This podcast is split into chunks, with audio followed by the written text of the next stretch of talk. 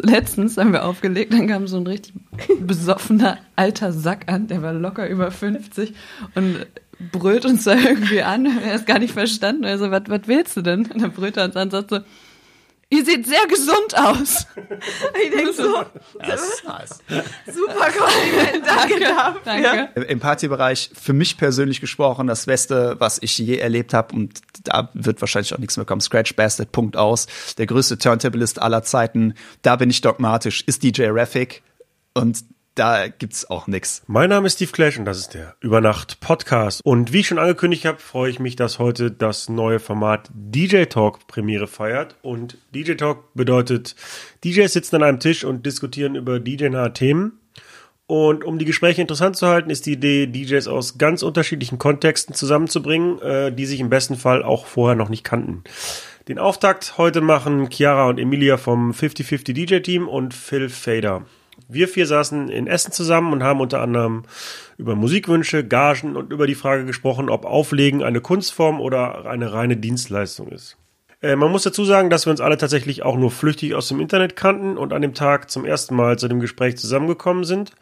Umso mehr freue ich mich, dass die Premiere in meinen Augen so gut gelungen ist und ich freue mich über euer Feedback per Mail oder über unsere Social Media Kanäle. Schreibt mir auch gerne, welchen DJ ihr gerne mal in einer Diskussionsrunde hören würdet. Und äh, jetzt viel Spaß mit dem ersten Übernacht DJ Talk.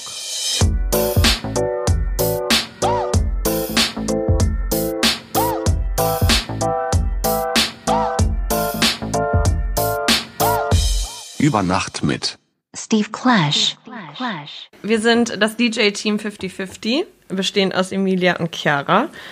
Und äh, wir kommen aus dem Pott, also genauer gesagt aus Essen bzw. Mülheim. Und ja, machen das Ganze jetzt schon Zwei Jahre. zwei Jahre. Genau. Und ihr spielt hauptsächlich Hip-Hop, ne? Straight Hip-Hop. Straight Hip-Hop. Aber alles an Hip-Hop. Genau. Wie wir gerade im Vorgespräch erfahren haben, auch Gangster-Rap. Wenn wir ganz wild drauf sind. Auch Ist auch super klug, so einen. Podcast mit irgendwelchen Insidern anzufangen, die die Leute nicht wissen, aber. so, der Herr zu meiner Rechten. Äh, ich bin der Philipp, aka Phil Fader, aka Philly Vanilli. Moin, Philly Vanilli. Ähm, bin DJ jetzt seit 21 Jahren ähm, und ich spiele alles. Na gut. Notte. Ich lasse ich lass nichts aus. Wie seid ihr denn zum Auflegen gekommen und was hat euch motiviert dazu? Also eigentlich war es ein bisschen unterschiedlich, glaube ich, so. Ähm, bei, ne, gar nicht so unterschiedlich. Wir haben früher vorher so ein bisschen bei einem Festival mitorganisiert. Das wollten wir dann nicht mehr. Und ähm, haben uns dann einen anderen, ein anderes kreatives Hobby suchen wollen, das auch noch mit Party zusammenfällt. Genau, also wir haben eigentlich beide schon immer voll gerne Musik gehört. Und ähm, so ein bisschen war das dann, dass so irgendwie in Essen und im Umkreis, wir haben halt voll gerne irgendwie Deutschrap und so gehört und auf unseren Partys in unserem Umkreis lief das immer nicht. Haben wir gedacht, Mensch, dann machen wir das doch vielleicht einfach mal selber. Und sind dann da irgendwie auch über Freunde, die das so gemacht haben, so ein bisschen halt reingerutscht. Und ähm, haben uns dann so ein bisschen damit befasst und dann weiß ich nicht, dann haben wir ähm, über eine Freundin von uns eben dann DJ Shens kennengelernt und äh, der hat uns dann auf jeden Fall so ein bisschen angespornt und uns halt, ja, Hat es an die Hand genommen und uns die große Welt des Auflegens gezeigt. Danke, Papa. Danke an DJ Shens an dieser Stelle. We love you. Was hat dich motiviert? Äh, bei mir trifft die Schuld komplett Mr. Mix und äh, Mark Hype, damals noch DJ Hype. Also das, ähm, ich habe damals Two Life Crew unfassbar krass gefeiert, auch wenn ich kaum was von den Texten verstanden habe und Mutti zum Glück gar nichts. ähm, und die Scratches von Mr. Mix fand ich einfach großartig. Und äh, als ich dann bei, wie ist das denn damals, Fat MTV, ähm, die ITF-Routines gesehen habe von DJ Hype, Faderheads, Berlin, da war für mich klar, genau das ist es. Das muss ich machen. Dann habe ich das erste Setup geholt, schön im Music Store. Gemini 626 und zwei riemengetriebene, lilafarbene Numark Plattenspieler, Selbst bezahlt? selbst bezahlt. Nice. Aber äh, interessant, weil, also, wenn ich das richtig raushöre, war das bei dir halt eher so ein technischer Ansatz. Also, du hast dir DJs angeguckt, die irgendwie äh, scratchen und so. Und Ja. bei euch war es ein musikalischer Ansatz vielleicht. Ja. Auf jeden Fall. Das war tatsächlich auch das, was uns schon immer verbunden hat. Wir hatten immer einen gleichen Musikgeschmack. Ja, und bei mir war es halt auch komplett anders, weil ich habe mir einfach ein Mischpult gekauft auf dem Schulhof, so Schwarzmarkt von Auf von, dem Schulhof von einem, bei euch Mischpulte. Ähm, ja, also unter der Mülheim Hand. Sahn, ne? Genau. Äh, Das ist die sogenannte School Trap. unter der Hand gab's da, wurde da gedealt heftig und ähm, Mit Mixtape. Mit Mixer. Mixtape. Äh, es war so ein Monacore, den habe ich auch letztens gepostet. Ähm, und also ich fand einfach nur spannend, dass man da halt so zwei Sachen halt gleichzeitig laufen lassen konnte. Da habe ich da irgendwie einen Kassettenrekorder und weiß ich nicht, was das andere war, angeschlossen und dann habe ich damit rumgespielt. Also ich hatte überhaupt keine Ambitionen, irgendwie im Club aufzulegen. Und irgendwann hat dann irgendwie, ich glaube, das habe ich auch schon mal im Podcast erzählt, hat, ähm, kam so ein Schulkollege, der plötzlich mein Freund werden wollte, weil ich einen Mischpult hatte und hat mich dann zu seinem Geburtstag eingeladen. Und meinte, du kannst kommen, aber du musst, halt, du musst halt den Mixer mitbringen, dann bist du eingeladen. So ungefähr. Ja. Grüße an Martin an der Stelle. Seid ihr noch befreundet? äh, wir haben wenig Kontakt, aber nicht, weil wir nicht befreundet sind. Wir haben lange äh, dann auch noch einen Technikverleih gehabt zusammen und so. Und Ach, krass. Äh, wir waren dann auch wirklich Freunde. Also Gut. So ja, gut gelaufen. haben wir uns aufgeteilt. Also er macht jetzt nur noch Technik und äh, ich mache jetzt nur noch Auflegen. Das war so quasi der Beginn vom Technikverleih. Du kommst zu meinem Geburtstag und bringst den Mixer mit. Ja, genau. Und das, genau. Und dann haben wir danach irgendwie so ein, so ein Open Air auf unserem Schulhof gemacht für, für die 10er Abschlussjahrgang, also für uns. Und äh, da haben wir dann eine Anlage gemietet und dann. Es war halt immer irgendwo so ein bisschen der technische Aspekt im Vordergrund, bis ich dann mich irgendwann entschieden habe, okay, ich bin jetzt nur noch DJ und verleihe halt nichts mehr und so. Was hing denn an dem Mixer dran? Tape Decks. Am Anfang weiß ich nicht, aber so die ersten DJ-fähigen Geräte, die ich hatte, war so ein, von Konrad Elektronik, so ein CD-Player. Der war oben offen, da konnte man so die CD oben drauflegen. Habe ich auch, glaube ich, schon mal erzählt. Und dann ähm, hat man so einen Magnet da oben drauf gepackt, damit die CD fest ist und dann hat die so rotiert. Also man konnte natürlich nicht scratchen oder so, aber ähm, die lag so frei und da konnte man so ein bisschen Crazy. pitchen. Der hatte aber so eine Latenz, da musstest du so anderthalb Sekunden vorher drücken, damit der Muss immer mit einrechnen. Ja. Also, ne, was ich sagen wollte, ist, ja, sehr unterschiedlicher Ansatz so von, also von jedem, warum er das halt irgendwie gemacht hat, aber Und habt ihr euch das dann äh, autodidaktisch beigebracht? Weil wir hatten ja schon jemanden, der uns da freundlicherweise ein bisschen an die Hand halt genommen hat. Und habt ihr, wie habt ihr das gemacht? Weil YouTube und so. Gab's ja nicht, oder? Weil ich kam vom 1600 Seelendorf, das, da gab es niemanden. Ja, und dann, wie hast du es dann einfach, also dich ausprobiert? Dann? Ja, ich habe also ich habe das versucht nachzumachen, was ich gehört und gesehen Ja. habe. Ja. Also wie gesagt, so also eine Quelle war halt wirklich dann also mit dem mit dem äh, mit dem Finger am Record-Button vom äh, VHS-Gerät und dann schön hier äh, Fett MTV mitgeschnitten und so. ja, das habe ich auch gemacht. Und, das dann ähm, eine Million war. Und tatsächlich einer, einer von den, von den Jungs, ähm, äh, von denen ich zum, zu dem Zeitpunkt krass aufgesehen habe und auch versucht alles kopiert, bei allen Ernstes DJ Tomek. Von dem hatte ich auch ein Mixtape und das war Geil. mega gut, weil der Ja, so war- mit richtigen Platten so gedoubled hat und Ja. auch so auflegt wie Leute heute mit einem Laptop irgendwie, aber damals halt mit Platten. Ja, was sicherlich ein Unterschied ist, ist, also wenn, wir haben jetzt vor zwei Jahren angefangen, du vor 20 Jahren und du ja irgendwie auch, so Auch um so den Dreh. Ungefähr, ja. Und wenn wir jetzt, jetzt anfangen, dann fangen wir ja jetzt auch mit der aktuellen Version von Serato an, mit Beatgrids und vor allen Dingen mit dem visuellen, was einem manchmal erstmal fast leichter erscheint.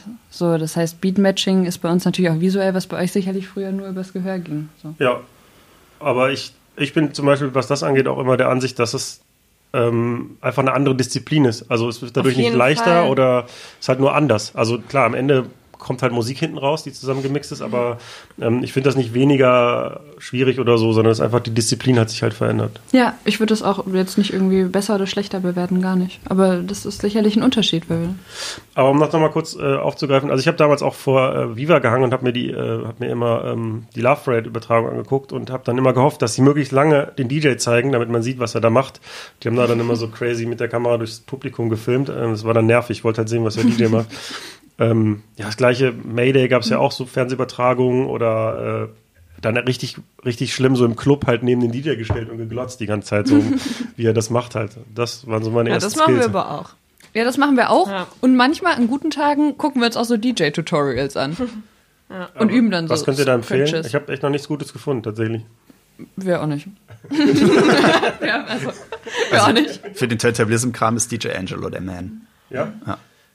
Also ich wollte noch sagen, ähm, ich habe ähm, ich habe keine Folge, die ich mitgekriegt habe, ausgelassen. Ich glaube, SWR 3 Clubnacht hieß das, wo dann ähm, so, ja, so, so, kennst du das? Nee. So, so Studio-Sets von DJs, das waren zu 99,99 Prozent waren das so Techno-Sets, wirklich äh, so äh, Miss Jux und solche Sachen.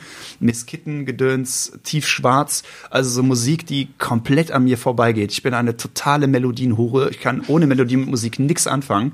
Äh, Progressive und Minimal ist für mich absolut ein rotes Tuch. Ich verstehe das null, aber das habe ich mir trotzdem stundenlang angeguckt. Einfach weil da zwei Plattenspieler waren und Vinyl rotiert ist. Das hat gereicht. Das war, da hätte ich fast zu masturbieren können. Aber nur fast. Okay. Fast, ja. Ich habe es nicht gemacht. Ja, Versuch wert gewesen. Ich habe mir auch so Radiosets immer angehört und habe dann versucht rauszuhören, ähm, wie sie es machen, halt, also Ja. wie sie es gelöst haben technisch, äh, um das dann nachmachen zu können. Irgendwie.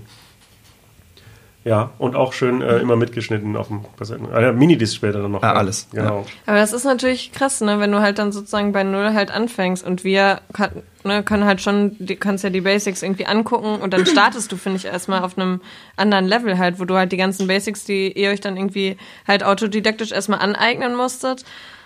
Wenn dir das halt jemand mal irgendwie in einer Stunde erklärt, dann bist du ja einfach viel schneller. Also nicht unbedingt besser, aber du hast einfach schon ein bisschen mehr Klar, verstanden jeden und äh, einfach eine Menge Zeit dann auch gespart. Und deswegen ging das jetzt bei uns wahrscheinlich dann auch einfach vergle ja, vergleichsweise dann auch schnell. Ja, nee, so aber ich denke auch, so, was so die Technik angeht und dass man das einmal verstanden hat, wie es funktioniert, das kann man auf jeden Fall abkürzen, wenn Ja. jemand einem das erklärt und das ist auch gut. Aber nur das auch. Und die Erfahrung, äh, da gibt's aber, glaube ich, also habe ich bis heute noch keinen Weg gefunden, wie man das Nee, abkürzen nee. kann. Das Also, glaube ich ist auch nicht. außer man ist halt sofort so fame, dass äh, die Leute dir alles abnehmen, was du da oben machst. Aber also in der Regel muss man ja irgendwie schon gucken, dass man die Leute unterhält. Und das, glaube ich, also die Erfahrung, ich wüsste nicht, wie man das abkürzen sollte, das, das immer wieder zu machen. Wenn du es rausfindest, sag Bescheid. Dann seid ihr beiden die Ersten, denen ich das sage, ja. Nice. Ich frage mich bis heute, was Steve Aoki eigentlich macht. Wer ist das? Das ist der, der bei, wo ist der denn hier immer bei den ganzen Der wirft Torte. Perukaville und so, ne? Ist Wirft Torte? Torte? Ist überall bei diesen ganzen Sachen dabei. Dann würde ich mir das nochmal überlegen mit EDM, wenn es Torte gibt. Der hat, der hat in meinem, in meinem, äh, in meinem Freundeskreis, äh, nennen wir den eig- eigentlich nie nur Steve Aoki, sondern immer nur featuring Steve Aoki. Der heißt featuring Steve Aoki. Äh, hat er nicht auch mit Drunken Masters Kein was gemacht, ne? DJ-Bashing. Steve Aoki? Ja. Weiß ich nicht. Oder? Das Memorableste, was der für mich gemacht hat, war Warp 1.9 Ja. mit den Bloody Beat Dudes. Spiele ich heute noch. Der ist mal im Mailander Flughafen nämlich reingefahren. Der hat nämlich so einen coolen Handgepäckkoffer, wo man so einen Scooter ausklappen kann. Weiß ich nicht, ob er den noch hat. Jesus, das hat er Und dann kam er aus der Senatoren-Lounge oder so, um seinen Flug zu kriegen und ist dann so halt mit diesem Kofferroller an mir vorbeigeheizt und wäre halt fast nicht reingefahren. Und den Koffer fand ich ziemlich geil eigentlich. Also ich meine, wenn du immer so auf Richtiger Flughäfen Swagger ist das. Ja, das war mega cool. Und ich war wie versteinert. Also nicht, weil er cool ist, sondern weil der Roller halt so cool war. Starstruck von dem Roller irgendwie. Ja, auf jeden Fall lässig. Mein Gott. Ähm, aber was mich so seit Anfang an irgendwie begleitet, ähm, ist die stetige Frage so, ist Auflegen halt Kunst oder ist das Business? Und für mich war früher ganz klar so, DJing ist auch 100% Kunst. Keiner hat mir zu sagen, was ich zu spielen habe und ähm, ich mache das für mich, weil ich Spaß daran habe und im besten Fall haben die Leute auch Spaß daran. Und wie siehst du das jetzt 20 Jahre später? Für mich, ja, das ist krass, aber jetzt für mich ist es fast nur noch Business, was ein bisschen traurig ist, aber so die Idee, dass das Kunst ist, also ausschließlich Kunst ist, hat mir immer so ein bisschen auch, hat mich immer so ein bisschen gehemmt, halt irgendwie weiterzukommen. Äh, das war irgendwie so ein Stolz, so ja, so Hochzeiten spielt man nicht, Corporate Gigs spielt man nicht, man macht nur Club und spielt die reale Musik und wählt die selber aus und das Publikum hat das halt zu feiern. Und das hat sich jetzt dramatisch geändert. Also auch, weil sich vielleicht so ein bisschen das DJ-Game geändert hat, aber ja, tatsächlich sehe ich jetzt es eher, ich sehe mich nicht als Dienstleister, aber ich sehe schon eher, dass es ein Business ist auf jeden Fall. Ich glaube tatsächlich, dass das zwei verschiedene Dinge sind, die sicherlich Überschneidungen haben und aber mit ganz unterschiedlichen Aspekten. Du hast einmal, wenn du den, eben diesen künstlerischen Ansatz hast, dann spielst du nur die Musik, die du magst, die dich ausdrückt. Dafür hast du sicherlich eben das Gefühl, dass das, was du machst, das ist auch das, was du machen möchtest. Aber es geht auch irgendwie überraschend oft damit einher, dass du auch weniger Kohle bekommst. Und Ja, das ist klar. Genau. Und das andere ist eben mehr so dieses Businessmäßig, bringt dich vielleicht auch ein bisschen weiter und man hat vielleicht ein bisschen weniger das Gefühl, so ich mache das, was ich unbedingt machen möchte. Und ich finde, das ist auch dann immer situativ zu entscheiden. So, was brauchst du denn gerade? Hast du gerade Lust, ähm, was zu machen, was ist ich, was dich hochzieht, wo du dann sagst, ich hatte ein mega cooles Wochenende oder brauchst du Kohle?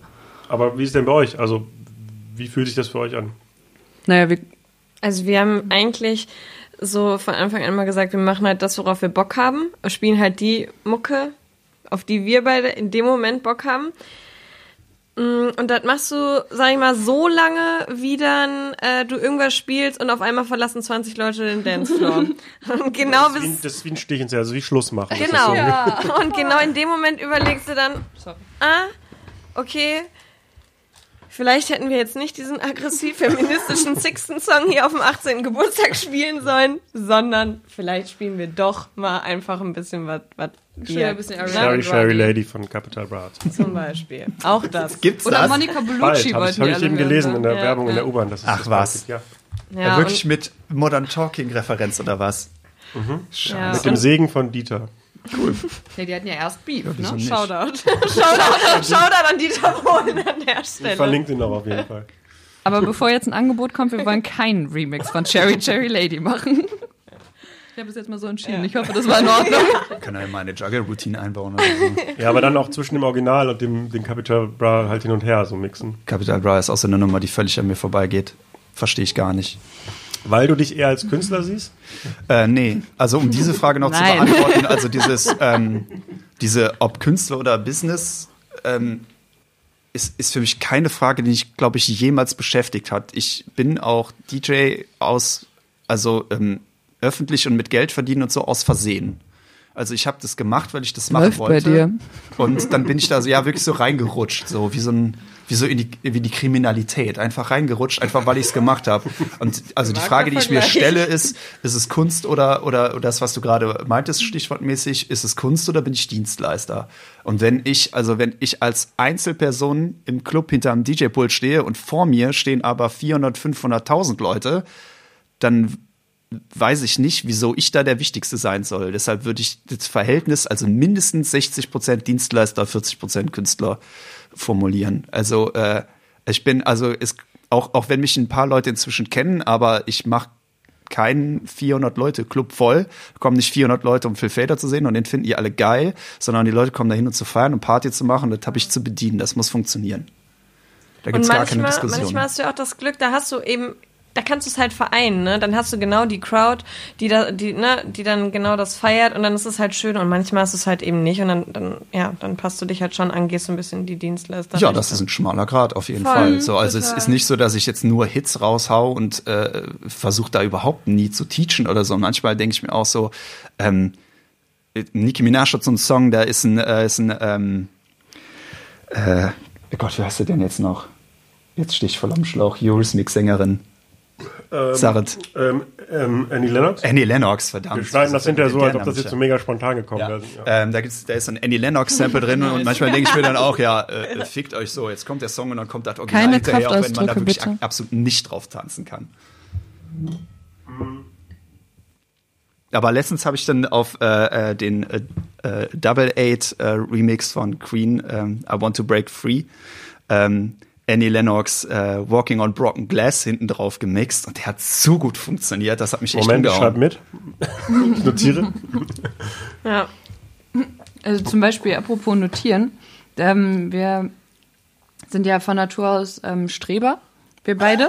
Das muss man einfach so ganz klar sagen. Okay. Und ähm, das, wir machen das ja noch nicht so lange, aber dass es dann vergleichsweise so gut läuft, ist auch einfach tatsächlich viel Vorbereitung. So, das machen wir. Wie sieht eine Vorbereitung denn bei euch aus? Also, Also, wenn wir, ja, wenn wir zum Beispiel für die Goldenen Zeiten da das Warm-up gemacht haben, dann haben wir halt, natürlich suchst du dann erstmal halt irgendwie Songs raus, die halt irgendwie gut passen.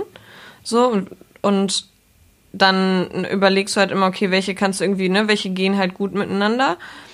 Und dann haben wir schon halt auch tatsächlich für die ersten Male haben wir schon ein Set eigentlich gemacht. Also es war dann schon eben, weil wir waren halt, wir wussten, wir werden hammer aufgeregt sein. Das ist das erste große Ding.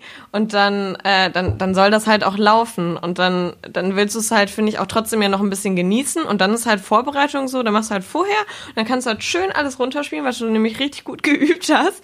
Und ähm, dann kannst du es halt genießen und dann nimmst du ja auch was mit, was hat gut geklappt, was nicht, ne?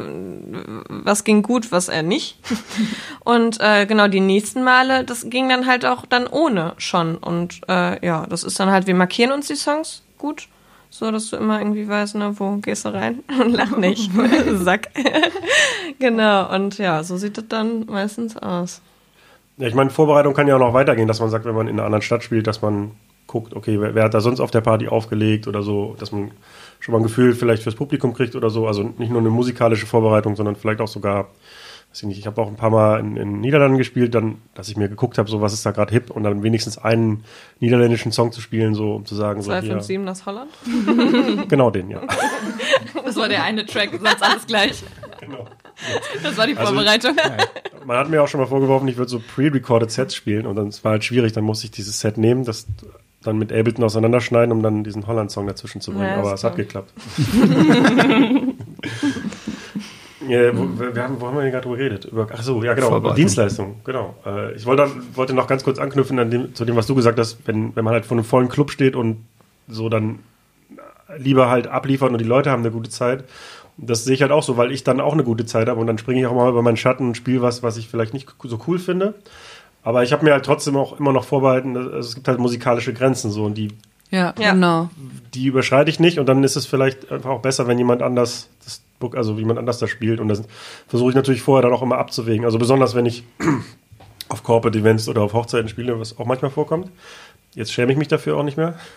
Das freut mich zu äh, hören, dann, dass du da mit dir im Reinen bist. Das ist ein guter Schritt auf jeden Fall. Wir sprechen da später so nochmal drüber. Ja, ja, ja, genau. Geredet. Anonyme Hochzeits Anonyme ja. Hochzeits äh, Und äh, dann kläre ich das aber meist vorher so. Dass, also ich sage dann, okay, dann gibt halt kein Blümchen heute und keine Backstreet Boys und wenn ihr das wollt, ist das cool, aber dann muss es halt ein anderer machen. Ich zum Beispiel. Buchen Sie jetzt Phil Fader für ja, ich bin da down mit. Also, ähm, mein, also ich, äh, ich behalte mir auch vor, nichts zu spielen, was ich nicht mag. Also ich ähm, habe jetzt echt lange äh, versucht, mich mit Helene Fischer abzufinden. Ich kann es einfach nicht. Also ich kann diese Pseudo-Happy, äh, Hardcore, Trance-Beats absolut nicht ab. Ich kann diese geistig behinderten Texte nicht ab. Was, was zum Teufel sind bitte, bitte Blitz? Was sind denn Blitzgefühle? Ganz ehrlich, das, jetzt, ich finde das. Du noch nicht? Ich wirklich, da, da kräuseln sich mir die Fußnägel hoch. Das geht ja. gar nicht so. Ich kann das nicht ertragen. Ähm, aber ansonsten ist mein, mein Musikgeschmack also einfach auch total behindert. Ich finde den Pur Hitmix wirklich super. Ich feiere den hart. Ich singe den jedes Mal mit. Und ich feiere das. Meine Lieblingskünstlerin ist Karin Dreier-Anderson. Fever Ray, When I Grow Up ist mein Lieblingssong. Aber ganz ehrlich, Pur Hitmix ist fast auf Augenhöhe. Blümchen Herz an Herz, saugeil, Backstreet Boys, feiere ich fast alles Spice Girls Beste. Wir brechen das jetzt an der Stelle ab. ja, ich habe nee, da wirklich, also es ja, gibt also gut wie keine Notwendigkeit, über meinen Schatten zu springen, um fast jedes Publikum zu bedienen. Wenn wirklich Leute so hart drauf sind, dass sie sagen, ja hier, also äh, wenn ich feiere, dann feiere ich aber wirklich nur zu äh, DJ Ötzi und äh, hier, wie heißt der, wie heißt der Typ mit dem Toupet? Miki, Miki Krause. Ach so. Tim Toupet, so Dann, also da bin ich, da bin ich auch raus. Das ist halt genau das, das kann, kann ich persönlich nichts mit anfangen, finde ich eklig, aber ansonsten mein Musikgeschmack ist echt, der ist unlimited fast. Nee, aber ist ja cool. Also ich meine, wenn, wenn dich selber das nicht tangiert, so dann ist das ja perfekt. Also ja, absolut. Ich, ich sage, ich, also ich will auch niemand diskreditieren, der das hört oder spielt. So, ähm, nur ich fühle mich dabei nicht wohl und ähm, am Ende ist es ja schon so ein egoistisches Ding, dass ich am Abend dann auch meinen Spaß haben will. So und ähm, das wäre halt nicht gewährleistet, wenn ich halt so einen Sound spielen würde. Das finde ich nicht das führe ich sogar immer als Pro-Argument für mich an. Also ich liebe das, was ich mache, wirklich unfassbar krass. Ich, ähm, das meinte auch mal ein äh, äh, guter Kollege von mir, kennst du auch, Mr. Nice Guy, der, der meinte, er hat das auch schon mal gehabt, er geht krank auf eine Party, legt auf und geht gesund wieder nach Hause. So glücklich macht mich das. Derartig Endorphine werden ausgeschüttet. Äh, das werdet ihr wahrscheinlich gleich noch medizinisch erklären, was da steht. Wenn nicht, finde ich, freue ich mich, freue ich mich jetzt schon drauf. Ähm, und das, das ähm, also ich äh, sag ganz, ganz ignorant und äh, arrogant und überheblich, dass ich meinen Job super mache und den mache ich deshalb super, weil ich den echt abgöttisch liebe. Und wenn ich da was machen muss, was ich scheiße finde, dann mache ich den schlecht und das will keiner. Cool. Jetzt hören wir noch kurz Statement. medizinische Erklärung dafür. Boah, Das mach macht immer Kiki. Wir haben das auch geteilt. Nee, ich mach das jetzt nicht. Ich möchte einmal cool rüber. Wir brauchen. Nicht. Wir haben uns jetzt so, weißt du, mit dem Plattenspieler und ich habe jetzt auch so zwei Sticker in meiner Wohnung aufgehangen und ich komme jetzt ungefähr auf eine Street Credibility von ungefähr 0,5 an guten Tagen und die würden wir jetzt auch gerne so Wie beibehalten. groß ist die Skala? Bis wohin geht die? Zehn. Bis 10, okay. 1000. Ja, mit der Podcast-Ausstrahlung sind da auf jeden Fall noch 0,2 Punkte drin, denke Wie ich. ist meine denn? Nice. Deine? Nein. Habt ihr den Eindruck? Drei? maximal drei. Äh, was, wenn ich sage, dass ich bei, äh, jetzt muss ich mir ein Beispiel legen, also ich, bei, bei Braveheart weinen geht, glaube ich, noch, aber ich weine auch am Ende von Pretty Woman. Wie sieht's jetzt aus? Das ist völlig legitim. Ist immer noch eine 3? yes. Ja, ich glaube, dazu stehen Ich führt dann wieder das dazu, dass der Score dann sich wieder ausgleicht. Ja? Ja, ja. Ja, Das cool. hier offen zu äußern, ist halt auf jeden Fall auch ein guter Move. Ähm, Ja, super. ja, wir schweifen ab. Auf jeden Fall, Meinst du? Die Frage ist, wo schwufen wir jetzt ab? Das gibt's nicht. äh, Das kannst du Das so Alles, nicht was sagen. gesagt ist, richtig. Nein, Oh. wir sprachen ja auch gerade im Vorgespräch über den, den Podcast von DJ Conflict. Shoutout, also kann ich auch jedem empfehlen, sich den mal anzuhören. My Favorite Podcast oder wie der heißt. Und der redet halt so, also ich glaube, das liegt aber auch so ein bisschen am US-amerikanischen Markt, aber für den ist halt so Auflegen so ein komplettes Business. Und der, also der geht in den Club mit dem Mindset so, da, das ist ein Laden, der wirtschaftlichen Gewinn machen will. Und ich muss jetzt quasi als Dienstleister dafür sorgen, dass, dass das passiert. So, die Leute müssen da hinkommen, die Tickets verkaufen und die müssen dann da möglichst viel trinken. Und danach mache ich meinen Job. Und ich finde, das ist aber mir schon wieder dann zu krass. Also klar, ähm, mir ist auch wichtig, dass es dem Clubbetreiber finanziell gut geht, weil dann bucht er mich nochmal und zahlt meine Gage. Aber ähm, ich stehe jetzt nicht hinterm Pult und denke mir, ja gut, was mache ich jetzt, damit die Leute mehr Schnaps trinken? So, das finde ich zu krass. Das ähm, ist nicht meine Auffassung Dann von musst du wieder. Helene Fischer spielen. Trinken die Leute mehr Schnaps? Müssen sie ja. Hält ja, Ja. kein Schwein aus. Auf jeden Fall. Aber ich wollte, ja. Das halte ich auch für einen Fakt. Ja, absolut. Ja. Das ist, das würde ich auch so, also ich werde, haben, würden wir auch eine Studie zu durchführen und das dann einfach auch so belegen. Das Aber ihr trotzdem sein. wollte ich sagen, dass ähm, wir haben das ja auch eben, wir machen das ja nebenbei. Wir machen ja jetzt nicht hauptberuflich ähm, ja, DJ. Und deshalb würden wir das eigentlich genauso sehen, dass wir, also so sehr wirtschaftlich ähm, gehen wir da nicht dran. Das ist Nee. gar nicht unser Background. Null. Sondern eben auch so, mehr wie Phil sagt, eben richtig die Freude haben und gar nicht, auch nicht egoistisch sein. Was weiß ich, wir gehen da nur hin und ziehen unser Ding durch. Darum geht's gar nicht. Aber am Ende soll, sollen irgendwie alle happy sein. Dann geht's nicht darum, ob, ob jetzt irgendwie hier groß Plus gemacht wurde, sondern es soll einfach ein schöner Abend gewesen sein für alle. Und dann geht man eben gesund und munter raus. Man geht nicht gesund. Ich Da wiederhole. kam letztens, letztens haben wir aufgelegt, dann kam so ein richtig besoffener alter Sack an, der war locker über 50 und brüllt uns da irgendwie an. Er ist gar nicht verstanden. Also, was, was willst du denn? Und dann brüllt er uns an und sagt so, ihr seht sehr gesund aus. Ich denke so, Das ist nice. super Kompliment, danke dafür. Danke. ich habe schon viel gehört, aber das hat noch keiner zu. Das, das, das ist super, oder? Wurde Ihr noch seht- rausgeschmissen. Nicht, dass Diese, er- ihr habt euch gefreut über das Kompliment? Ungefähr so sehr, wie wir uns darüber gefreut happy. haben. Wir waren eigentlich gerade in einer schlechten Phase und dann dachte ich so, Mensch, wenn ich noch gesund aussehe, alles in Ordnung. Ich meine, okay. Wir wurden halt auch schon mal angesprochen und uns wurde dann mitgeteilt, wir sehen auch sehr vernünftig aus. Also, das, Ja, das war irgendwie, weißt du, so, du, du stehst da und dann kommt einer Mensch, ihr seht wirklich wie zwei vernünftige DJs aus. Und ich denke so, das ist, ein- also dafür mache ich das nicht. das ist nicht Ziel der Sache. Ich habe auf einer Bassparty äh, Dubstep, Drum and Bass, Trap, so den ganzen Kram gemixt aufgelegt. Kommt ein Typ zu mir und sagt, Alter, Alter, du siehst aus wie ein Physikstudent, aber du spielst den krassesten Sound. Aber das, Äh, dass man ja. euch sagt, dass ihr vernünftig und gesund aussieht, ist das vielleicht so eine die Art von Männern damit umzugehen, dass jetzt auch Frauen irgendwie auflegen? Das eine war eine Oder war Frau. einfach nur, bitte? Das eine war eine der, Frau. Ja gut, aber auch für Frauen ist ja wahrscheinlich eine neue Situation, dass öfter Ich Frauen möchte jetzt das nicht hoffen, dass das der Umgang mit weiblichen DJs ist. Ja, kann ja sein. Also das Ja. so, okay, ich möchte jetzt ein Kompliment machen, aber ich stelle mich dann richtig dumm an, weil ich nicht genau genau weiß. Ja, Und da sind sag wir ich, wieder dass ihr bei gesund seid. Das bedeutet wahrscheinlich einfach nur, dass vorher wieder irgendwelche rotzenvollen Typen an den Decks gestanden haben, die schon richtig vernichtet aussahen. Ja. Stramm wie 10 Meter Feldweg. Und meinst du, wir sind dann auch genauso stramm wie 10 Meter Feldweg, aber sehen halt ein bisschen besser aus. Gesund, ach, hauptsächlich gesund seht ihr dann noch aus. Hauptsächlich gesund. Aber dann auch nicht mehr, weiß ich. Das war ja Anfang des Abends, muss man ja dazu sagen. Da habe ich, da ich direkt eine Assoziation. Ich hatte mal eine, ähm, eine Freundin, die war so, ähm, so ein sehr alternativer Typ und die ist dann das erste Mal ähm, geschminkt auf die Arbeit gegangen und kam da zurück und hatte super miese Laune. Ich war so, was ist denn los?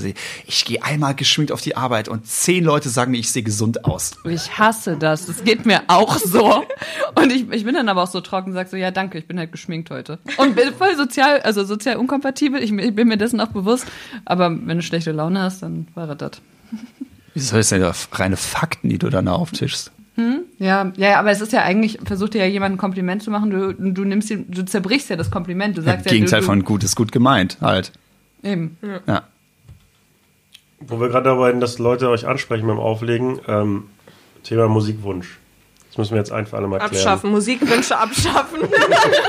Publikumskontakt rückbauen, Ausweisen. Das ist einfach meine Meinung. alle rausschmeißen. Nee, vor allem, wir waren, die, wir waren die ersten Male immer so aufgeregt und dann bist du da ja mega busy und alles ist neu und dann läuft es auch alles gut und dann kommt irgendjemand zu dir und du bist echt hochkonzentriert und will da mit dir reden und dann verstehst du den ja auch immer nicht, dann fragst du ja zehnmal nach, was hast du gesagt? Und dann, ähm, wenn dann jemand mit, mit so einem Musikwunsch schon kommt, dann muss ich immer, dann, also dann verweisen wir immer an die jeweils andere, weil die, weil die, die gerade Das auflegt, ist so ein unendlicher Loop. Ja. Frag sie, frag sie, frag sie. Genau. Frag sie. Okay, und ja. die, die, wir haben so die Regel, die, die gerade halt auflegt, die darf einfach nicht angesprochen werden, weil so weit sind wir halt noch nicht, dass wir multitaskingfähig sind. Und deswegen, ja, und meistens sagen wir einfach so, nee, also wir haben da unsere Songs und dann. Wir haben auch häufig den Song einfach nicht. Das löst das Problem dann auch. das stimmt. Dann, das, dann Ja, ist es aber, auch aber. Ja. also geht ihr dann ehrlich damit um? Also sagt ihr, wie es ist oder sagt ihr, verpisst euch oder was ist dann so? Freundliche, entwaffnende Ehrlichkeit. Wenn der Song scheiße ist, dann sagen wir so, boah, Digga, auf gar keinen Fall. ja. Also irgendwie was, da kam jemand, du spielst doch Hip-Hop, oder? Was ist mit Call Me Maybe? Ja, ausgelacht. so, aber auf eine nette Art und Weise. Ähm, und wenn es cool ist, ich meine, dann, dann freut man sich ja und dann sagt man so, ja, auf jeden Fall. Oder wenn man es halt nicht kennt, dann sagt man, habe ich nicht. Doja? Race. When will you play some real hip-hop just like Britney Spears? So, nämlich. Und was machst du dann? Ähm, Rausschmeißen, Boah, keine Ahnung. abschaffen. Also ich finde, ich, also ich, also ich bin 110% pro Musikwunsch. Ähm, 75% der Wünsche sind sowieso äh, linkes Ohr rein, rechtes Ohr raus. Wenn einer auf der 90er Trash Party kommt und sagt, Spice Girls Wannabe, Alter, du bist auf einer 90er Trash Party. Die Wahrscheinlichkeit, kommt? dass der Song läuft, Ja. ist 120 Prozent. So, das wird dann einfach ignoriert so. Aber manchmal ist es halt auch echt lustig, wenn jemand kommt und wünscht diesen Song und original, also das hatte ich jetzt schon dreimal und genau der Song läuft gerade. Und dann zeige ich so einfach in die Luft und sag und dann kommt immer noch, dann guck mal, dann wird man so angeguckt wie so ein, wie so ein Auto, nur nicht so schnell. So, Digga, das ist, da, das ist der Song. Ach so, ach ja. So, das ist super lustig. Oder wenn jemand kommt oder will 1996 von die Fantastischen Vier. Mega gut. Wer kennt ihn nicht? ähm, oder, äh, ja, keine Ahnung. Also äh, manchmal sind dann halt aber auch richtig gute Dinger dabei, ne, wo du so im- ums Verrecken nicht drüber nachgedacht hast. Und Ja, das stimmt. Für die Momente ist halt, es sind halt, ta also tausend scheiß Musikwünsche sind's wert, wenn da einer kommt, wo du denkst so, fuck, Alter, gar nicht drüber nachgedacht, läuft. Ich hatte mal auf so einem Corporate-Event da internationales Publikum und dann lief irgendwie Voyage, Voyage und dann hatte ich schon Daft Punk ins neue Deck geladen und dann kommt exakt in dem Moment kommt halt eine Französin und fragt, wann ich endlich französische Musik auflege. Ich so, komm mal rum, guck mal hier kurz aufs Display. Französischer die- geht's halt nicht. Muss die Französin denn da aufs Display gucken? Also, Voyage, Voyage, Ja. was ist los? Weiß ich nicht. Aber, ähm, aber ich schließe mich Phil an. Also ich finde Musikwünsche auch super, weil das im Zweifel dir ein guten, gutes Gefühl dafür gibt, was die Leute halt, äh, worauf sie Bock haben. Aber ich verstehe halt nicht, warum Leute nicht einfach, also das mal mit Menschenverstand machen. Also so, ich stehe da und arbeite und dann können sie mich ansprechen und wenn sie Genau, freundlich ja, fragen, aber genau dann kriegen sie eine ehrliche Antwort. Dann sage ich, ja, finde ich gute Idee, spiele ich oder spiele ich gleich und dann meine ich auch gleich und dann spiele ich das auch oder halt spiele ich nicht. Ja. Und damit, das wäre voll cool. Aber halt die meisten Musikwünsche laufen halt anders ab. Also ich will jetzt Ja, ja. die Beispiele kennt man so, Spotify-Liste vors Gesicht halten, aber so ein Millimeter Abstand vom Gesicht so. Hier spielen wir meine Liste und, Und so. tatsächlich hatten wir eigentlich fast nur sowas. Und dann bist du, ja, dann. Auf Weil wir hatten auch ein paar Mal zum Beispiel, das fand ich cool, als wir, wir hatten ja kurz so eine äh, Partyreihe im Hans Dampf, da hatten wir so eine coole Crowd. Da haben wir nämlich quasi noch so am Anfang so gefühlt ein bisschen Rücksicht genommen, ein bisschen mehr Mainstream-Hip-Hop gespielt und dann kamen die so, ey, was ist mit KZ, Stimmt. was ist mit Sixten? Und wir so, ey, Ja, stimmt. da- Ja, okay, stimmt. Das war ein Beispiel für. Das das war mega super. cool. Genau. Und dann, dann weißt du halt so, ach krass, ihr seid cooler als ich dachte. Ja. Super. ja.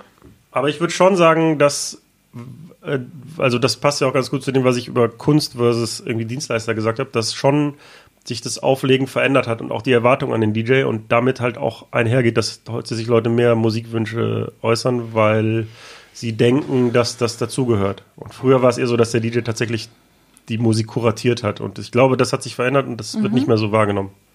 Ich merke das halt selber, wenn ich feiern gehe. Also dann habe ich so, so eine kleine gespaltene Persönlichkeit, weil ich denke dann immer auf der einen Seite will ich halt voll gerne das hören, worauf ich gerade Bock habe. Und dann würde man ja auch gerne mal zum DJ gehen und sagen so, hey, spiel doch mal das und das. Auf der anderen Seite finde ich es aber eben auch geil, wenn du halt feiern gehst und mal ein bisschen neue Inspo bekommst und irgendwie dann auch mal denk, boah, oder den Song habe ich ja mega lang nicht mehr gehört oder von dem Interpreten dann, das ist ja eben so ein bisschen, was du auch mit, mit Lehrauftrag dann meintest vom DJ. Das finde ich dann auch cool und ja, deswegen, genau, musst du halt irgendwie versuchen, die guten Musikwünsche rauszufiltern und der Rest ist halt, ja, Abstand halten, Armlänge Abstand. Ja, auch mal auch Angst hat, die das Getränk dann da verschütten, so, weißt du? Also ich glaube, dass einfach, ähm, dass sich da die, die, die Tatsache auch, ähm, auch sehr rauskristallisiert, dass einfach die, die dämlichsten Leute die lautesten sind. Das Ja. ist halt einfach so. Das bin ich, äh, tut mir leid, wenn ich jetzt wieder abschweifen sollte. Nur aber zu, ich bin zu. ähm, Schwurf nur gro zu. großer Fan vom äh, kanadischen Clinical Psychologist Jordan B. Patterson. Und ähm, der macht unter anderem so, ähm, so Karrieretraining und so. Und einer der Grundsätze, auf der er arbeitet, ist, keine Sau kriegt es mit, wenn du alles richtig machst. So, das ist halt einfach unauffällig. So, bau einmal Scheiße und es erfährt die oberste Chefetage. Aber mach jahrelang alles perfekt und das kriegt keine Sau mit und niemand wird dir dafür eine Gehaltserhöhung geben. Das ist genau im Club dasselbe so.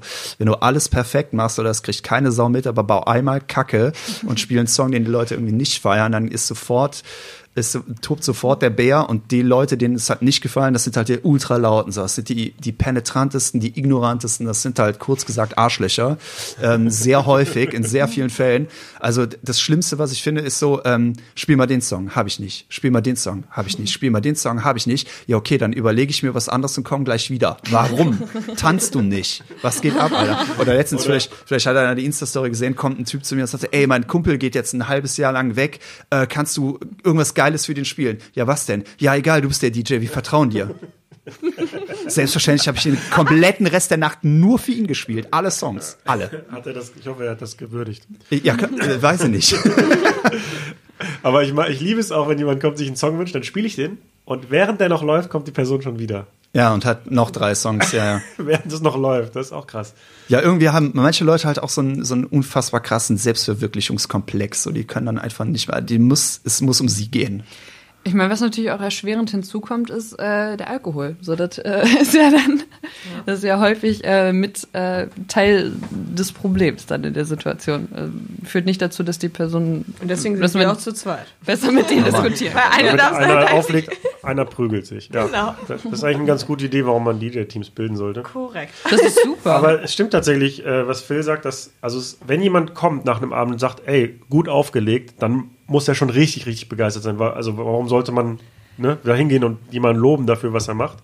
Ähm, aber so, dass einem so, ist ja. wie im Internet. Schlechte Bewertungen sind halt schnell geschrieben, weil man sauer ist, aber wann, wann schreibt man mal eine gute Bewertung über irgendwas? Und so ist es auch im Club und deshalb freue ich mich halt auch immer, wenn, wenn dann Leute tatsächlich am Ende kommen und sagen, ey, du hast einen guten Job gemacht, dann weiß ich so, ey, der hat das, also der meint das echt, weil das ist eine größere Überwindung, oder, das ist Überwindung, aber es kommt seltener vor, dass jemand sich für, für einen guten Job bedankt, sondern eher sich beschwert. Also es ist ja nicht auch, das ist ja kein reiner Arschloch-Indikator, ne? Also es ist einfach so, funktioniert einfach der menschliche Gestand. Der ist, äh, der ist, der menschliche Verstand ist für Negativität deutlich mehr empfänglich als für Positivität.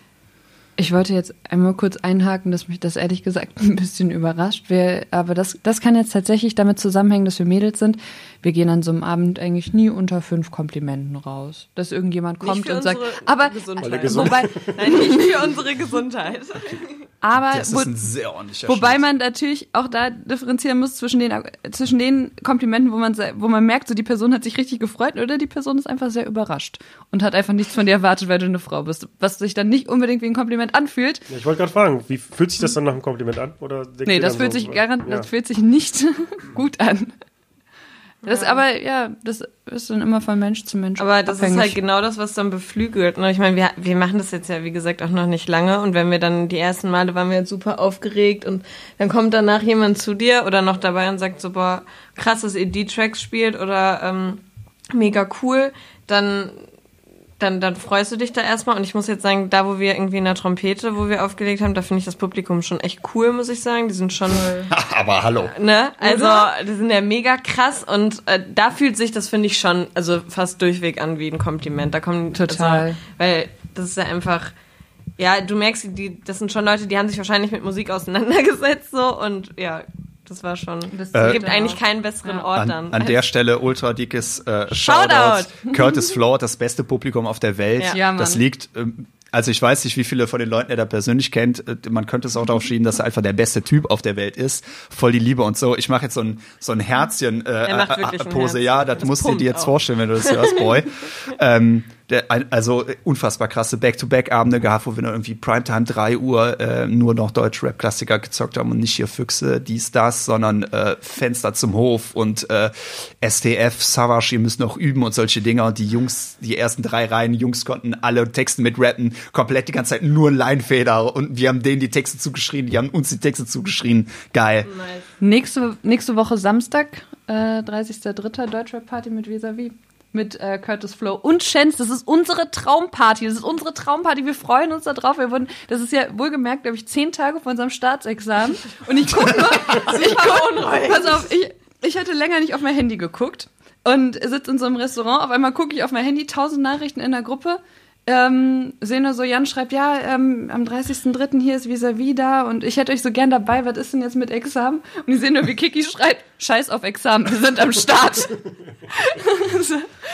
ja, Examen kann man auch nachschreiben. Also eben. Und Würde mit, ich einfach ungern machen. Aber ja. aber ja, halt mit Chance und Curtis Flow und Vis-a-vis ist halt unser Traum. Persönlicher Traum. Ich brauche dann nicht, auch nicht mehr in meinem Leben. Ist dann okay. Wir, wir Ist dann wieder auf. mein, mein Traum wäre ein Back-to-Back-Set mit Scratch Bassett auf dem Fuji Rock Festival. Fujiyama, Entschuldigung, Fujiyama Rock Festival. Der, der Schlüssel zum Glücklichsein ist auch seine Ansprüche in einem, weißt du, so, so, so einem niedrigen Niveau zu halten. Ich bin, äh, ich bin derartig anspruchslos, ich bin derartig grund, nee, ich bin wirklich derartig grundglücklich. Ich brauche ein so ein Ziel, was out of range ist, alles so, klar, sei dir ich, damit gegönnt. ich noch für irgendwas arbeiten kann. Das sei dir von Herzen gegönnt. Wenn das deine Motivation ist, dann wollte ich dir das nicht wegnehmen. Nicht, dass wir hier danach so einen depressiven Fehlfeld haben. habt ihr ein Ziel vor Augen? Also gibt es einen Plan? Oder ist einfach, okay, ich auflegen ist geil und ich guck, was passiert? ja, Punkt. Ja. Also Das es gibt natürlich immer Sachen, die einen reizen. Irgendwie dann so spontan. Wir waren letztes Jahr auf dem Juicy Beats. Klar wäre das cool, auf dem Juicy Beats zu spielen. Wäre cool, auf jedem deutschen Hip-Hop-Festival zu spielen. Wäre cool, in jedem auch großen Club in Deutschland zu spielen für Leute, die wir cool finden. Das ist aber alles cool. Also bei mir hat sich das auch verändert. Früher war das so in den Tag hineinleben, also ja, ich leg auf, es macht Spaß und hoffentlich geht's langsam bergauf. Äh, Ging es auch immer irgendwie, also es hat mich immer, kann man immer so neue kleine Ziele erreicht. Äh, aber mittlerweile hat mich auch irgendwie so ein Ehrgeiz gepackt. Also es gibt jetzt kein konkretes Ziel, aber ich denke mir einfach so, ja, okay, ich will halt einfach unglaublich gut werden und ähm, ja, also das ist jetzt auch kein monetäres Ziel oder ich will auch nicht der berühmteste werden oder irgendwie der David Guetta 2, aber ähm, also ich bin auf jeden Warum Fall nicht? ähm, das ist mir, glaube ich, auch eine Nummer zu groß. Oder ich weiß nicht, ob da der, der Spaß am Auflegen dann nicht irgendwie auf der Strecke bleibt. Ähm, Wenn es passiert, dann können wir ja nochmal verhandeln, ob, ob ich das will oder nicht. Aber das ist nicht das Ziel. Aber äh, so, sagen wir mal, der Ehrgeiz hat bei mir, äh, also ich bin ehrgeiziger geworden auf jeden Fall. Also, was deine, deine Fähigkeiten und deine Leistung angeht. Genau. Ja, also das kann ich auch voll nachvollziehen. Also Dass ich das mit jedem hab, neuen Hardcore-Shoutouts, mit jedem neuen DJ Robert Smith-Video bin ich erstmal vier Stunden von den Plattenspielern nicht mehr wegzukriegen. Das motiviert so krass. Da bin ich auch. Also ich finde sowieso, dass man in jedem Bereich, egal was man macht, sollte man den Anspruch haben, darin so gut wie möglich zu werden, wenn nicht gar der beste on top of the world Goat. Ja, zumindest die Idee haben, dahin zu kommen. Auch wenn Ja. man das nie erreicht, das ist ja nicht schlimm. Aber genau, das, ähm, den Anspruch zu haben, das finde ich auch. Wobei sich bei mir das, äh, das Besserwerden auch nicht nur aufs Technische bezieht. Ich bin ja auch nicht so ein krasser Scratcher oder so. Ähm, Nö, nö, das eher bei mir ist ist, ja es nicht so ganzheitlich. Ähm, ich mache die ganze Zeit nur Edits, ich ähm, bereite mich vor, ich versuche halt auch um nochmal auf das Business-Thema zu kommen, halt auch irgendwie immer professioneller zu werden, also den, den Veranstaltern Sachen rechtzeitig zu liefern, immer erreichbar zu sein und solche Sachen, die gehören ja auch dazu, die jetzt nicht unmittelbar nur mit dem Auflegen zu tun haben. Und ja, irgendwie, früher war das so, pff, ja, ich leg halt auf, ist cool. Und jetzt ist halt, ja, Business-Steve halt. Wir sind, wir sind ja ganz am Anfang und ich finde es auch schön, dann eben zu sehen, wie sich das halt alles aufbaut. So am Anfang waren es halt Kiki und ich und wir legen halt auf. Und dann irgendwann hatten wir sogar einen Namen. Dann hatten wir eine Instagram-Seite. Bäh, so wird's heute gemacht. So. Aber ihr habt aufgelegt, bevor ihr die Instagram-Seite Ja, habt, nicht umgekehrt. ja, ja. Also das beruhigt mich. Um Gottes Willen. Aber das war tatsächlich eine witzige Story. Wir haben so einen nervigen Promo-Job gearbeitet und wollten das schon seit, seit Wochen irgendwie jetzt mal machen, so eine blöde Instagram-Seite, weil es auch praktisch war. Und dann war da, da war da so eine ähm, Insta-Queen, die uns das dann irgendwie alles gezeigt hat, wie man das einrichtet. Und das war so ein richtig geiles Mädelsteam, so full Die eben noch die. Fotos von uns gemacht hat. Nee, Nee. nee, ganz andere. Das, Shoutout an Jada58 an diesem, zu diesem Zeitpunkt. Das wird die neue deutsche Rapperin. Nur Ja. mal so. Die habt ihr gerade kennengelernt, deswegen. Ich verlinke die dann gleich Mach mal. in den Show Notes. Super. Nee, aber wir haben jetzt das Ziel, wir machen jetzt Staatsexamen und dann ähm, haben wir eigentlich ein halbes Jahr Zeit. Oder ein Jahr, also noch länger, eigentlich anderthalb Jahre. Und da wollen wir halt einfach, haben wir halt richtig Bock und da wollen wir einfach halt erstmal natürlich besser werden, primär an unseren Skills arbeiten und dann halt aber auch einfach so viel spielen, wie halt geht und einfach, ähm, Erfahrung sammeln. genau. Könntet ihr euch auch vorstellen, wenn das die Umstände erlauben, das halt auch Fulltime zu machen? Ja. Zumindest für ein, ja, für ein, also ich möchte schon irgendwann dann auch mal als Ärztin arbeiten, weil dafür habe ich jetzt auch echt den, den Scheiß lang genug gemacht, aber auf jeden mein Fall. Dr. Motte hat ja auch beides unter einen Hut gekriegt, oder? Okay, der zündet nicht so, wie ich mir das erhofft hatte. Das schneiden wir raus. Ja, komm, wir, ma- wir, wir ersetzen das DJ durch Rapper und äh, reden über David P. und dann, dann passt's wieder. Okay. Also Fulltime. Ja, doch. Wäre schon Ja, wenn cool. das so, boah, wenn das Aber so wenn das funktioniert, halt klappt, boah, Digga, wäre das nice.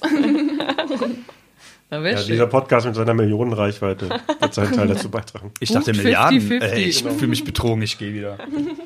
Wenn Sie jetzt Phil 10% Fader hat gerade wütend den Raum verlassen und hat wie eine kleine Diva die, die Tür zugeknallt. und schaut sich jetzt schaut sich jetzt aus Frust Braveheart an oder so. Ja, Also- Aber genau, wir bringen ihm gleich ein Ben Jerry's super. vorbei. Was? Also Jerry's. Ähm, okay, jetzt muss ich echt an der Stelle Werbung machen. Äh, Louis Seller aus Hamburg. Das ist der Shit. Und da bekomme ich heute, das ist eine, Eis, eine Eissorte, ähm, die ist sogar vegan. Ähm, also einige Sorten sind vegan. Die, die bisher für mich beste Sorte Pistazie ist vegan. Louis Seller aus Hamburg, saugeil. Shoutouts an Louis Seller, bitte sponsort nicht. Schickt mir einen Jahresvorrat. Und heute bekomme ich die von mir lang ersehnte Sorte Franzbrötchen. Die habe ich nämlich bisher noch nirgendwo gekriegt. Und die gibt's in Siegburg im Kaufland. Und eine Freundin hat's besorgt. Und heute krieg ich den Shit, Alter. Louis Seller Franzbrötchen. Bö, bö, bö. mit dem Rabattcode PhilFader erhalten Sie 10%. Aus auf Tiernahrung. auch, auch auf 50-50 Buchungen? Auch 10%? Nein. Nein. Einfach nein. Wie ist es eigentlich mit Gagen bei euch? Also wenn ihr verhandelt. Ja, nehme ich welche. Du nimmst, du nimmst Geld fürs Auflegen Ja, tatsächlich. ja. Okay, cool. Ähm, Gut. Thema Der ist, äh, Book ist Feines, kennt ihr niemand? Pass echt Ja, ist so, dürf, dürf, dürfte so mindestens der äh, Top 5 der bekanntesten deutschen Dubstep-Produzenten sein.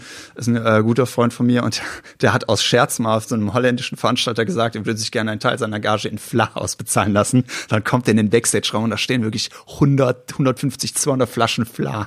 Nice. Nice. Es gibt ja häufig in so Riders irgendwie so eine, so eine kleine Falle, damit, um zu sehen, ob der Veranstalter den wirklich gelesen hat. Und äh, dann kann es auch mal passieren, dass es halt ernst genommen wird. So, weiß ich nicht, M und M's, aber nur die roten oder so. Und dann, Oder vom, Geil, vom, vom Wu-Tang Clan, vom Wu-Tang Clan, ähm, richtig verstörende Sachen da reinpacken. schon eine ganze Zeit lang her, aber Full HD Fernseher, Xbox 360, GTA 5 durchgespielt bis zu folgendem Punkt. Ach komm. äh, nimmt er die dann auch mit danach, die Konsole, oder bleibt die da stehen? Ich gehe der schwerstens davon aus, dass sie die hä- hätten mitgenommen, hätten sie das gekriegt.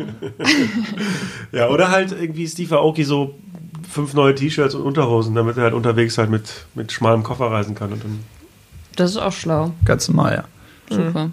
wir würden uns da schön ein bisschen Essen hinliefern lassen. Flasche Gin. Ja.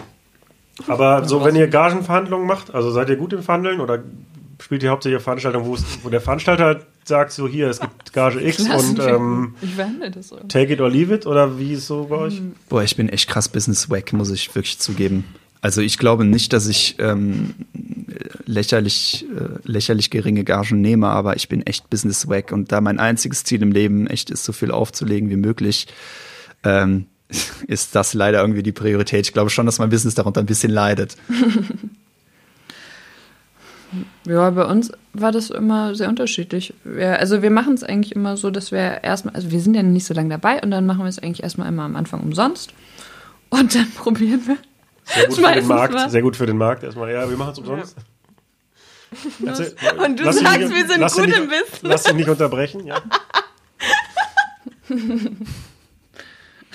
Jetzt muss man auch sagen, aber Nein, inzwischen ich- also nehmen ich- wir mindestens 500 Euro für eine halbe Stunde. Korrekt. So. pro halbe Stunde. Und nee, also das gehört noch zu den eher unangenehmen Dingen. Ich hoffe, dass man da irgendwann so ein bisschen rein reinfindet, aber pff, ich kein Fan davon. So. Nee, Also mir geht's genauso. Also Oder auch, ich find's- weil ich bei so Firmenfeiern schwierig. auch so so teilweise sehr unterschiedlich, was die bereit sind zu zahlen. Dann muss man halt pokern und ich kann das auch ganz schlecht irgendwie so Ja. voraus abschätzen. Ich finde halt sogar, kann. bei Firmen finde ich sogar ist nochmal was anderes, aber wenn du jetzt irgendwie so einen Veranstalter hast, der das auch halt mit, also so mit seinem Herzblut halt irgendwie macht und wir wissen alle, dass es irgendwie schwierig ist mit Nachtleben, dass das einfach, also das ist jetzt ja kein so super krass florierendes Gewerbe, da muss man einfach ein bisschen gucken und wenn man dann irgendwie den also dann finde ich es einfach manchmal unangenehm, weil man weiß, der macht das mit einer ähnlichen Leidenschaft wie man selber und man ist irgendwie auch manchmal bereit, es dann vielleicht für weniger zu machen, einfach weil man die Freude halt so krass da drin hat. Ja, und dann, ja, finde ich, muss man gucken. Aber eben da, dadurch, dass halt unser Fokus einfach so darauf liegt, dass wir halt das aus Spaß machen und halt einfach so viel wie möglich machen wollen, ja, ist das jetzt, sind wir da gerade erstmal in einer ganz angenehmen Lage. Ich finde es immer schön, wenn äh, Veranstalter auch selber DJs sind und dann auch noch Mhm. super Typen, wie zum Beispiel Shoutout again, DJ Curtis Flow. Bö, bö, bö. Ähm, der ist einfach, der ist einfach fucking fair und ich glaube, da wird man dann echt auch schon so gut in eurer Position gut rangeführt so und dann, Ja, wir dann haben- läuft das halt irgendwann genau. auch ganz normal. Ist halt gut, wenn du Leute hast, die dich da auch nochmal so, wir werden einfach gerne an die Hand genommen. Wir sind so gut, also das ist ja wirklich, also wir haben, wir kommen ja aus so einem medizinischen Background. Das ist ja ehrlicherweise so, ähm, wie drücke ich das freundlich aus, ähm, auch freundlich unterstützt, aber ähm, dann doch gerade im Arbeitsleben relativ hart. So, ne? Ähm, wenn man da hinkommt als Praktikant, äh, du kannst nichts, keiner hat Bock auf dich und ähm, ab dafür. Und seit wir in dieser Hip-Hop-Szene sind, mein Gott, die Leute sind so nett. Wirklich, das, wir sind so begeistert. Also, das hat ja alles quasi angefangen. Ehrlich gesagt, fast das erste Gespräch, was wir geführt haben, war mit Kareem von Witten Untouchable, der total süß war und meinte, hier, setzt euch doch mal mit Chance zusammen und spielt doch gerne für uns.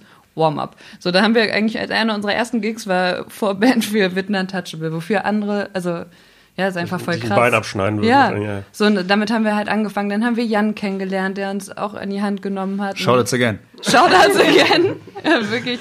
Und irgendwie, so, das hat sich durchgezogen. Das hat sich so krass durchgezogen und das ist wunderschön. Also die ganze Hip-Hop-Szene. Super.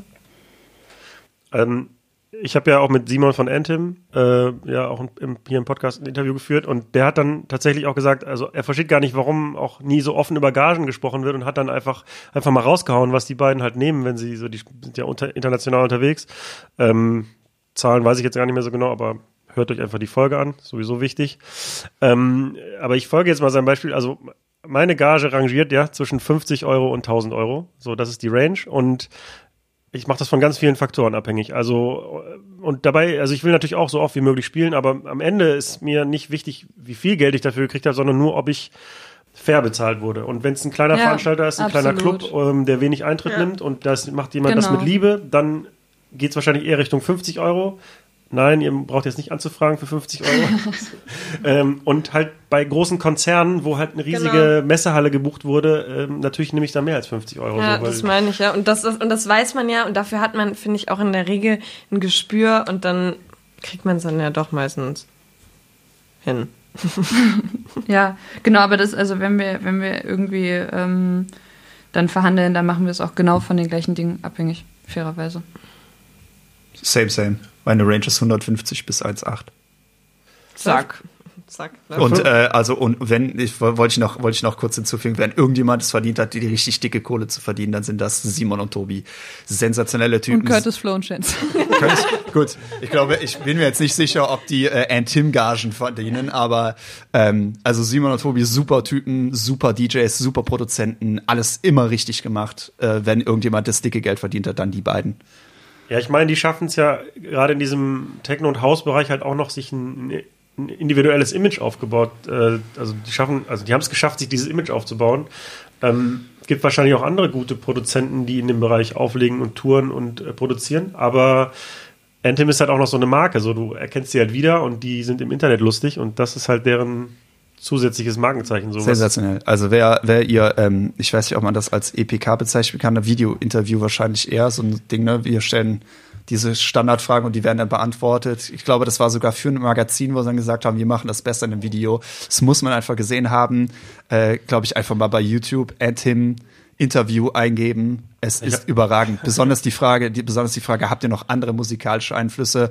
Und äh, DJ Tobaya haut einfach mal ein paar Cuts raus. Da fällst du hinten. Ja, er steht im Wohnzimmer so im Schlafanzug, glaube ich, und scratcht sich einen ab und dann kommt Simon halt mit so einer Mit der Kaffeetasse, genau. so ins Bild, lächelt und geht wieder raus. Und so die äh, herrlich. Frage auf gute Literatur und so, das Ja, ist ja. raus. Das ist einfach, die Typen so, und wenn sie zusammen in der Badewanne liegen, es ist einfach der ich habe Hammer. das damals schon verlinkt. Ich verlinke das nochmal, das Video, das ist großartig. Ja, und ja, ja, ich stimme dir auch zu. Also da sind die Gagen halt auch gerechtfertigt. Wobei es natürlich interessant ist, ne, dass ähm, DJs im elektronischen Bereich, wenn sie denn auch produzieren, relativ schnell, relativ weit touren und auch höhere Gagen kriegen als wir Hip-Hop-Open-Format-DJs. Und das, obwohl wir die kürzeren Tracks haben. das muss man einfach mal so das ist auf sagen. jeden Fall, das ist auf jeden Fall ein Totschlagargument. Moment, Gage folgendermaßen, ne? Ich spiele so so viele Songs in der Zeit. Ich, du hast einfach mehr Arbeit. Das Ja, also bei Gage so pro Song würden wir auf jeden Fall mehr verdienen, So, definitiv. ja, ja. Musst, du, musst du auch mal so sehen. Ich meine, was ist deine Aufgabe als DJ, die Übergänge zu machen? Ja, und die Musik raussuchen ist schon klar, ne? ähm, aber, aber du arbeitest einfach mehr, bist einfach beschäftigt. Ja, und was ist der Job im elektronischen Bereich? Einfach alles machen. Schieben. So. so. Nee, also da ist natürlich. ne, also, nee, äh, im elektronischen Bereich ist die Hauptaufgabe des DJs nicht schieben, sondern ziehen. Ja, auch. Ähm, nee, da ist da, da, da, da, da macht, da, da ist halt wirklich die, die, die ganz große Personalunion vom Künstler. Ne? Ich meine, äh, wer Ja. von uns produziert die Beats, die er auflegt? Wer hat das Zeug gerappt, was wir auflegen und so? Bei denen ist das alles in Personalunion so. Vorausgesetzt, Ja. es hat keinen Ghost Producer gemacht. Das, äh, da, das würde ich bei, bei. Tobi und Simon jetzt einfach mal ausschließen. Nee, das, bei denen weiß ich das auch, aber es gibt ja auch andere Beispiele tatsächlich. Ja, klar, also da sind wir dann wieder bei Featuring Steve Aoki. Also man kann es natürlich so und so machen, ne? Das ist natürlich dann auch, also die, die sind halt in einer anderen Szene unterwegs, wo ich glaube, die Leute deutlich aufgeklärter sind als die mit dem, mit dem ähm, uramerikanischen Kopfschmuck, die dann mit Neonfarbe im Gesicht auf irgendwelchen Festivals rumeiern. Die halte ich jetzt nicht für die kulturell aufgeklärtesten Personen Wie? überhaupt. Das sind so Leute, die, die wählen, ähm, äh, ja, wie heißt die? Ja, aktuell, glaube glaub ich, immer noch aktuelle Top 1 der DJ Mac, DJ Charts, wer sind die beiden Ottos da? Like Mike und Dimitri Vegas. Ach, ihmchen, ja. Du hält liebes ja. bisschen. Alter Vater, talking about pre-recorded Sets und so, ne?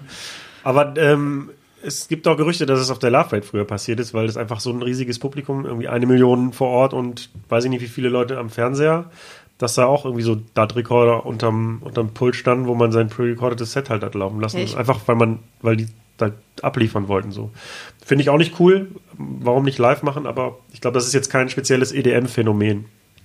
Ähm, Ja, manche DJs, das ist halt so, die, das ist halt dann eine Marke und die werden halt einfach aber Love Parade ist ja EDM. geschlachtet. Also wenn man jetzt mal, wenn man, wenn man jetzt mal ganz, ganz Oder? technisch rangehen, Electronic Dance Music, da fällt definitiv auch Minimal Progressive und jede Art von Underground Techno drunter. Auch das ist elektronische Tanzmusik. Ja, wenn man so will, aber EDM hat ja schon so ein, ähm, so ein Eigenbedeutung bekommen, dadurch, dass es halt eher tatsächlich um solche ja, es hat sich auf jeden Fall verselbstständigt, der maximalen Begriff, ja. Festivalveranstaltungen geht, wo halt so ein Sound läuft und da würde ja nicht irgendwie ein Westbam ein Set spielen oder so. Ich, ähm, ich und, und unterscheide auch den äh, Thai Dollar Sign Trap von EDM Trap. Ich wüsste auch nicht, wie ich das verbal sonst auseinanderklamüsern sollte. Das eine ist Trap, das andere ist EDM Trap.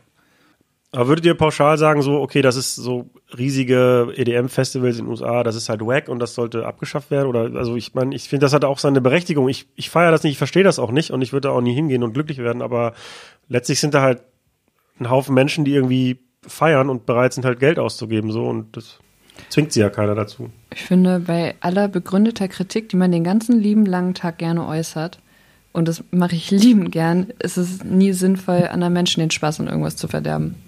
Das sehe ich genauso. Ja. Also ich versuche sowieso, ähm, ich, ich, ich glaube, ich bin ein Typ, der relativ häufig Kritik an allen möglichen Sachen äußert, aber ähm, ich tue wirklich mein Möglichstes und versuche informiert zu bleiben und lese viel und so und gucke, dass, wenn ich Kritik äußere, dass die dann hoffentlich auch irgendwo berechtigt ist und irgendwie den Leuten, wenn die friedlich feiern, also die, da, in, bei dem Punkt ging mir es ja einfach nur darum zu sagen, das ist nicht besonders informiert und wer behauptet, dass Like Mike und Dimitri Vegas die weltbesten DJs sind, Entschuldigung, nein. Also dann da auch wieder sofort YouTube DJ Shadow Boiler Room. Das ist ein Weltklasse DJ. So, das ist einfach kein Vergleich. Aber wenn die Leute damit glücklich sind, dann, dann ist mir das Wurst. Aber es ist ja auch interessant die Frage, wie misst man denn, wie gut ein DJ ist? Und ich meine, das frage ich dich jetzt, weil du hast ja beim letztjährigen Red Bull Freestyle teilgenommen, äh, was ja auch sich anmaßt, irgendwas, also ähm, die Qualität von DJs halt zu messen irgendwie. Ähm, würdest du sagen, man kann das messen? Also es gibt ja verschiedene Disziplinen, meiner Meinung nach. Ja, klar, absolut. Also äh, die Antwort ist äh, nein, aber man, man kann natürlich äh, vergleichen, ähm, wie viele Fähigkeiten ein DJ in was für Bereichen mitbringt. Also ich würde einen Turntablist nicht genauso beurteilen wie jemand, der auf einem EDM-Festival auflegt. Da liegen Welten dazwischen, das sind zwei völlig unterschiedliche Dinge. Wir machen selbst in diesem Hilfer-Kontext. Jemand, der hauptsächlich Mixtapes macht und so gut wie nie draußen spielt, den be be beurteile ich nach völlig anderen ähm, Maßstäben als jemanden, der, der hauptsächlich im Club spielt. Also, aber man, man kann, man kann natürlich sagen, ähm, also, ja, ich habe mir, ich, ich sag, ich würde auch nicht einfach so sagen, ähm, nur weil die scheiß Musik machen, die ich persönlich nicht gut finde, würde ich jetzt nicht anfangen, Like Mike und Dimitri Vegas zu dissen. Nee, ich habe mir das angeguckt, wirklich über die Dauer von 60 Minuten hier äh, Tomorrowland-Sets und so und bin zu einem Schluss gekommen, das ist scheiße, weil die machen nichts. Die, also die hüpfen, von dir. Die, die, äh, ja, weißt du, dann, dann steht auf dem Rider äh, ein stabiler Tisch, weil ich muss mich da drauf stellen und muss dann da drauf rumhampeln. Ich habe kein Problem damit, wenn das jemand macht. Das macht A-Track auch. Das ist einer der besten DJs aller Zeiten. Aber wenn das das Einzige ist, was du abliefern kannst als DJ in Anführungszeichen, dann ist das ein, dann macht dich das nicht zu einem guten DJ. Und entweder du kannst mixen oder, oder du kannst scratchen oder du kannst mixen und du kannst scratchen oder du kannst einfach Sachen, die gut sind. Und ich bin auch niemand, der sich da irgendwie ähm, der sagt, ein DJ muss dieses und jedes Medium benutzen. So eines der besten YouTube-Sets, die ich je gesehen habe, ist von, von Subtrack. Da spielt er in einem Plattenladen, hat so sein, seine winzige Mixing-Konsole mit dabei, spielt mit Ableton live, glaube ich. Und es ist einfach, es war überragend krasse Scheiße. Das Video ist leider nicht mehr on, aber es war nur geil. Das Video habe ich bestimmt 50 Mal gesehen, mindestens. Also das Medium ist völlig Wurst, wenn du was ablieferst. Das ist auch einfach, das sind eigentlich keine klassischen DJ-Skills. Der hat da ähm, nicht klassisch gemixt, hat keinen einzigen Song gebeat, äh, äh, ge, ge, gebeatmatcht, so der hat seinen Ableton benutzt, aber der hat geile Songs, der hatte kreative Übergänge, da stimmt einfach alles. So, da, auch da würde ich sagen, auch wenn das null klassische DJ-Skills sind, geiler DJ, super. Was, also, was macht denn für euch ein DJ aus, dass ihr dann sagt, entweder Mixtape oder Video oder Club, dass ihr sagt, so, ja, der hat einen guten Job gemacht? Mm, also halt einmal natürlich dann die Songauswahl, dass er halt irgendwie die Stimmung des Publikums halt gut erfasst und halt ähm, genau dann das Publikum, Publikum halt mitnimmt. Kreative Übergänge halt auf jeden Fall, so dass wir dann auch mal sagen, boah geil, das will, das will ich auch mal können, so. Ähm, ja. Das, ja, vielleicht auch, dass man, genau, also alles, was Kiki gesagt hat. Und ähm, so wie in der Schule aufzeigen. Ja, ja das wollte ich auch gerade sagen. Das wollte ich auch sagen. Sie hatte schöne und dass er schöne Bilder hatte. Auf Instagram. Ja, genau. Ja, ich finde es halt cool, wenn man das Gefühl hat, ähm, eben da steckt jemand hinter, der hat da Bock drauf, der macht das, weil er da Bock drauf hat und äh, hat eben vielleicht ein paar Sachen dabei, die, die du nicht kannst und die du nicht kennst. Also wenn du auch so ein bisschen was daraus ziehst. Ja, ich, ich stimme dem voll zu. Also wenn mich jemand positiv überrascht, dann ist es für mich ein guter DJ. Und wie er das hinkriegt, ist mir egal. Ob, Genau. durch, ob die, die Songauswahl, durch kreatives Mixen, durch Handstand auf dem Pult, ist mir egal. Also, der- wenn er Sehr beeindruckend. Einfach Entertainment. Halt oder gesundes auch. Aussehen. So, das ist unsere Stärke. Da kommt 50-50 ins Spiel. Bei gesundem Aussehen. Brauchen Sie gesunde DJs? Wir sind die gesündesten DJs ist der Welt. Genau Mann. das, was Phil auch gesagt hat. Ich finde, das wird einfach so krass verwechselt. Also, meine Güte, dass halt so Leute wie Steve Aoki, dass die, lass sie doch gute, ähm, der Pillenwecker von Phil Fader. Das sind die ersten Bookings jetzt für Phil, nachdem der das hier alles geäußert hat. Normal. ähm, das sind halt gute Entertainer anscheinend für einen Großteil von Menschen. Aber ich finde das eben auch krass, wenn die dann auf die Liste der besten DJs gesetzt werden. Das ist eben, glaube ich, das, was eben auch viele so entzürnt dann und wo, wo dann eben auch die ganze Zeit diese, diese Kritik und der negative Vibe kommt, weil wenn man so Leuten dann sagt, so, boah, das sind voll die krassen DJs oder Leute kommen, boah, ich war auf dem Festival und da waren voll die krassen DJs. Und du stehst dann da und hast dich auch vielleicht nur ein bisschen damit auseinandergesetzt und weißt, es ist nicht so dann, dass man dann diese Leute so ein bisschen, sag ich mal, verächtlich vielleicht manchmal so ein bisschen ansieht, ja. Das rührt halt daher, dass es so, dass es einfach falsch differenziert wird. Es sind gute Entertainer und ähm, ja, vielleicht auch Künstler, aber eben nicht unbedingt gute DJs. Und da schreibe ich So. zu 110 Prozent. Finde auch die, den Begriff Super Entertainer. Ich würde auch Steve Aoki niemals absprechen, dass das ein Super Entertainer Ja. ist. Der unterhält die Leute, die feiern hart. Der fährt da mit seinem Gummiboot, das allen Ernstes auch auf dem Rider steht. Äh, Fun Fact, seit er im Bootshaus in Köln gespielt hat. Ähm, Ich möchte auch das, ein Gummiboot. Die, die Leute feiern das und wenn die Leute das feiern, dann ist das was Positives und ich bin immer für alles Positive. Ja, Und ich genau. glaube, die, um, die, um die Frage ähm, äh, für mich nochmal abschließend zu beantworten, sage ich, die kann man nicht beantworten. Es ist Zack. genauso wie, wie eine Million Dinge sonst im Leben. Das ist so hochkomplex, dass es darauf keine singuläre Antwort gibt. Man muss sich das geben und dann kann man das für sich individuell beantworten. Ja, nein, vielleicht. Wir möchten noch hinzufügen, das muss man differenziert betrachten. So, Das ist nämlich, und das ist nämlich mit allen Sachen so. Die muss man, man kann eben, das ist total wichtig, wenn man eine Frage ehrlich beantworten will, dann muss man jetzt auch ein bisschen ausschweifen, weil meistens ist es ja komplex. Darauf haben, sich die Frage darauf nicht haben stellen. Juristen haben, haben auf äh, fast jede Frage im Leben die einzig richtige Antwort. Es kommt drauf an. Ja. Das ist also, Ja. ja. Ich glaube, man kann verschiedene Disziplinen abprüfen. Man kann gucken, wie viele Tickets verkauft er, wie viel verdient er. Man kann gucken, wie gut kann er scratchen. Äh, man kann gucken, wie gut entertaint er ein Publikum, was er vorher nicht kannte. All Wie gesund sieht er aus? Man, äh, wie, ja, das ist die wichtigste Kategorie. Ähm, das kann man Hashtag alles einzeln Instagram. abprüfen. ähm, das kann man alles einzeln abprüfen, aber letztlich sind es ja ganz andere Disziplinen, die auch man als DJ irgendwie oder unterschiedliche Herausforderungen und ja, ich schließe mich absolut an. Man kann nicht sagen, wer der beste DJ ist, geht nicht. Genau, der beste DJ ist sowieso. Doch. Die beste Doch. DJ, meint ihr? Sagt er nicht DJ? Gender-Alarm, Bido, Nee, der Bido, beste DJ geht Bido. tatsächlich nicht. Also zum Beispiel das, das äh, im- im Partybereich für mich persönlich gesprochen das Beste, was ich je erlebt habe und da wird wahrscheinlich auch nichts mehr kommen. Scratch Bastard, Punkt aus. Der größte Turntablist aller Zeiten. Da bin ich dogmatisch. Ist DJ Raffic und da gibt's auch nix. Gut, dann haben wir die Frage ja doch beantwortet. Nachdem wir alle gesagt haben, wie differenziert Genau. es ist, konnten wir doch eine sehr einfache Antwort auf diese Frage Bei, finden. bei Scratch Bastard sage ich noch, komm, da, da akzeptiere ich eine Meinung, da, kann man Musikgeschmack, dies, das. Aber bei äh, der beste Turntablist aller Zeiten ist DJ Raffic. Da gibt's keine Diskussion, wer da wird wir diskutieren, wer der kriegt eine reingehauen. Shoutout auch an dieser Stelle. Aber äh, um das nochmal kurz aufzugreifen, sagt ihr DJs? Redet ihr selber von euch als DJs oder Nö. als weibliche DJs? Ne, das sieht man Beides ja. nicht. Das- Was? Meistens wir reden, die- wir, doch, wir sind DJ-Team. Oh. Oder Ja? DJ-Team. Doch. Ich weiß es. Okay, Scherz, ich weiß es nicht. Okay. So wie wir halt gerade genannt Ne, weil werden. das ist ja auch eine häufige Diskussion, ob man, ob das der Begriff DJ nicht halt irgendwie abwertend ist, sondern ob man, ob man nicht einfach alle gleich bezeichnet als DJ und ähm, das halt nicht differenziert. Ja, ich glaube, dass Ja, wir profitieren schon davon, dass alle dann wissen, dass wir Weiber sind. das hilft. Ja, auf jeden Fall. Ich finde in dem Kontext einfach die Behauptung schwierig, dass das abwertend ist. Ja. In welcher Hinsicht? Nur weil man zwei Geschlechter differenziert. Schwierig. Ich sehe da die Abwertung. Also ich verstehe, ich verstehe, dass man den Begriff ungeil findet, weil ich, wenn ich als Frau sage, ich bin nicht DJ Jane, ich heiße nicht Jane, so, dass ich einfach nur DJ bin und ich finde, man sollte sowieso, also wenn es wenn es keinen Grund gibt, zu einer Differenzierung nicht. Ich verstehe auch diese ganze Toilettendebatte nicht. Wieso kann man nicht sagen, hier haben wir eine Toilette, da kann man vorstehen und nebenan haben wir nur Toiletten, wo man sitzen kann und jeder geht dahin, wo er Bock drauf hat. So wenig wie möglich differenzieren so. Also so. ich finde auch, Finde ich das, cool. Ja, derselbe, super. derselbe Kram bei Hautfarben so. Wenn, wenn mich einer fragt, ja, wie sieht der Typ aus, dann sage ich, ja, der ist, der ist schwarz oder der ist weiß. Aber ansonsten finde ich, sollte das im Idealfall keine Rolle spielen. Ich finde auch das Konzept des Outings merkwürdig. Ich habe mich nie vor meine Eltern gestellt und habe gesagt, Mama, Papa, ich habe gerne Geschlechtsverkehr mit Frauen.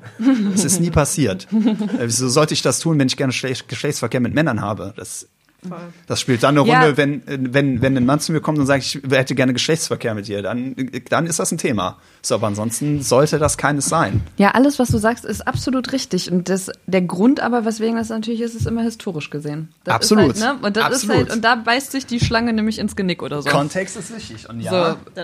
Da bin ich, da, bin- da bin ich, das ist einer von den Punkten, wo ich äh, meinem äh, dem, dem Boy Jordan B. Patterson absolut äh, nicht zustimme, wenn er behauptet, dass es kein Patriarchat gibt. Natürlich gibt es ein Patriarchat. Was für ein Quatsch.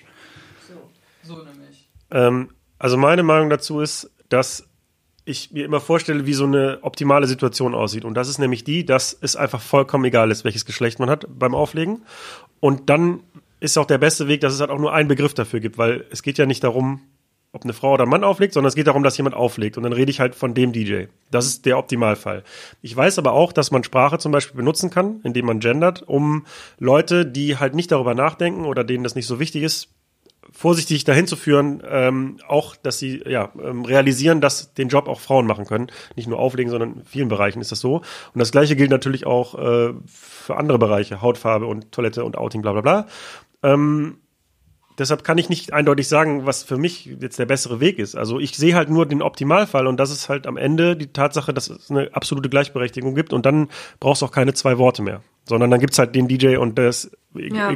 geschlechtslos. Vielleicht ergibt sich das ja auch irgendwann. Also ich finde jetzt gerade, also ich glaube doch, wir sind immer in den Veranstaltungen als DJ-Team und das finde ich irgendwie ehrlicherweise auch super. Ich finde es eigentlich okay. Ich habe mir dann, also es hat mich jetzt noch nie gestört. Ähm, und ja, klar, irgendwann, wenn das halt normaler geworden ist, also es ist ja einfach gerade faktisch so, dass halt weniger Frauen an den Turnings stehen, warum auch immer, keine Ahnung, aber das ist halt auch jetzt gerade irgendwie es ist halt schon noch irgendwie besonders. Ne? Also man, man hört jetzt, also es gibt, es wird jetzt immer mehr, zum Beispiel auch dieses Locker Easy Team aus Berlin und sowas, die sind ja auch mega. Shoutout an Locker Easy. Genau, die sind ja auch mega, äh, mega am Durchstarten und sowas. Und ich glaube eben durch solche Sachen, ähm, und die machen auch Sachen, die halt voll groß sind, dann, ich glaube, das wird sich jetzt in den nächsten 10, 20 Jahren wahrscheinlich dann erübrigen. Und hoffentlich ist es dann irgendwann einfach nur noch ein Begriff. Aber jetzt gerade in der Generation, das, pff, das dauert, ich, noch. Also ich finde die Debatte, mir geht so eine Debatte einfach tierisch auf den Zeiger. Ähm, hauptsächlich deshalb, weil sie von wirklichen Problemen ablenkt. Also dass irgendwie, also dass Frauen am Arbeitsmarkt noch definitiv benachteiligt sind. So, wieso, das ist eine Tatsache und wieso müssen wir dann darüber reden, ob es DJ oder DJ heißt? Vor allen Dingen finde ich es auch noch total absurd. Das muss DJ heißen, das muss ein Begriff sein. Aber es darf nicht Wähler heißen, da muss ein Sternchen und dann innen dahinter. Also was ist denn jetzt das, was den Vorteil bringt? Das sind Begriffe und ja, Begriffe können stigmatisierend sein und können eine, ähm, äh, ein ko kollektives Bild formen, was nachteilig sein kann für eine Personengruppe. Aber für die absolut wenigsten Begriffe ist das tatsächlich zutreffend. Deshalb bitte lass uns über ernsthafte Sachen diskutieren und nicht über so eine Kackscheiße. Das, ja, das möchte ich tatsächlich gerne, jetzt möchte ich jetzt auch gerne mal hier so eine Feministendiskussion noch draus machen. Bin ich voll dabei. das, aber wirklich gerne, weil das, was mich jetzt in letzter Zeit am meisten gestört hat, erstmal dieses Gender Pay Gap, 20 Prozent stimmt nicht, haben wir hoffentlich alle mitbekommen. Ähm, es liegt bei, was hast du gesagt? Fünf Se- oder fünf sechs oder sechs Prozent. Prozent. Die Zahl ist tatsächlich ähm, nicht, ähm, wie sagt man das auf schlau? Nee, die Confounder sind, glaube ich, nicht rausgenommen. Ey, du. Hm. Naja, jedenfalls ähm, haben noch schlauere Menschen sich damit befasst. Der Unterschied ist nicht tatsächlich nicht ganz so groß. Es gibt Dinge, ähm, die, die müssen wir ändern, das ist ganz klar. Und es, natürlich macht es mich wütend, wenn ich auf Facebook sehe, dass viele Frauen mehr im Haushalt machen als Männer. Das macht mich sehr wütend. Aber was mich noch mehr stört als das, ist, dass es eine absolute Opferdebatte geworden ist. Irgendwie, wir Frauen, äh, ja, das ist alles so schlimm und wir werden ja auch so sehr unterdrückt. Aber das ist tatsächlich einfach in ganz vielen Dingen nicht so. Das Schulsystem ist typischerweise für Mädchen zugeschnitten, deswegen haben wir auch 70 Prozent Abiturienten, Tinnen. Abiturientinnen. Ja, das ist die Pointe des Ganzen, deswegen muss ich das jetzt betonen. Weibliche Ähm, Abiturienten, ja. Wie viele, wie viele äh, weibliche Müllmänner kennt ihr? Wie viele weibliche äh, Bauarbeiter kennt ihr? Das sind schwierige Jobs, das sind Scheißjobs auf Deutsch. Die, da reißt sich auch keine Frau drum. Und eigentlich, wo, wohin ich jetzt möchte mit meinem Ganzen, was ich hier gerade erzähle, ist, dass ich eigentlich nur sagen möchte, dass äh, Frauen doch auch bitte ähm, sich einfach mehr für sich einsetzen und stark machen. So, das, das wird, wir kommen hier nirgendwo hin, wenn wir uns immer als Opfer machen. Das Vor muss allem, ich finde, genau, gerade, wir haben das ja so gemerkt, wir wurden so krass supported von allen. Wirklich. Weil Und alle waren auch so fast- froh waren, Ja, das Mädels waren da zu haben. ja größtenteils Männer, einfach, ne, die, also Kerle, die einfach gesagt haben, ja, komm, ne, so, ma machen wir hier mal. Und äh, so, und weißt du, wenn, also dann, das geht dann ja auch in die andere Richtung. Dadurch, dass wir halt, muss man jetzt auch sagen, dadurch, dass wir jetzt halt eben Frauen sind und es gab auch, gibt wenige, werden wir halt auch echt sehr, also voll krass unterstützt irgendwie und ähm, Deswegen finde ich das immer so Quatsch, wenn sie sagen so, ach ja, und es ist so schwierig als Frau. Nein, als Frau ist es gerade wirklich so viel einfacher, da so ein bisschen durchzustarten, als, äh, als eben als Mann. Und ähm, macht halt einfach. Das so. sollte es auch ehrlich gesagt sein. Ja, und also deswegen- auch da, da bin ich, da bin ich auch wieder zu 100 Prozent bei äh, Emilia. Historischer Kontext, also diverseste Sachen sind für Frauen historisch begründet einfach ähm, schwieriger. So und wenn, also ich würde, ich bin der wirklich der allerletzte, der der sagt irgendwie, ähm, ich, also es ist auch schon wieder fucking Jordan B. Patterson. Das ist genau sein Kernthema. Ist das eigentlich? Das ist auch genau das, was ihr gerade gesagt habt. So sagt, ja, das ist ein, ein kanadischer Psychologe, der Ah, ist, okay. ähm, ich glaube, die New York Times sagte mal, das wäre der führende Intellektuelle unserer Zeit. Super ja interessanter Typ. Ja, am besten Ist auch auch ein Mann, ne? direkt, ist ein Mann, ja. Ich fürchte ja.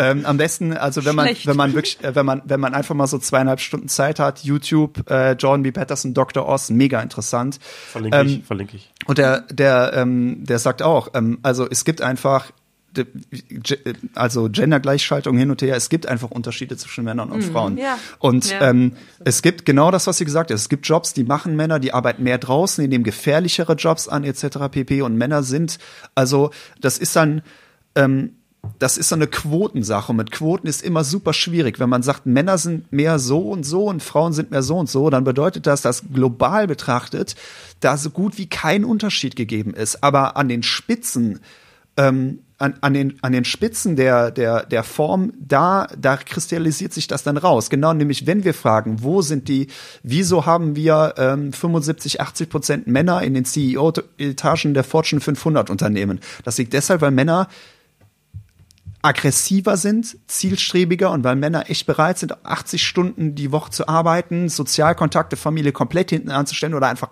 keine zu haben.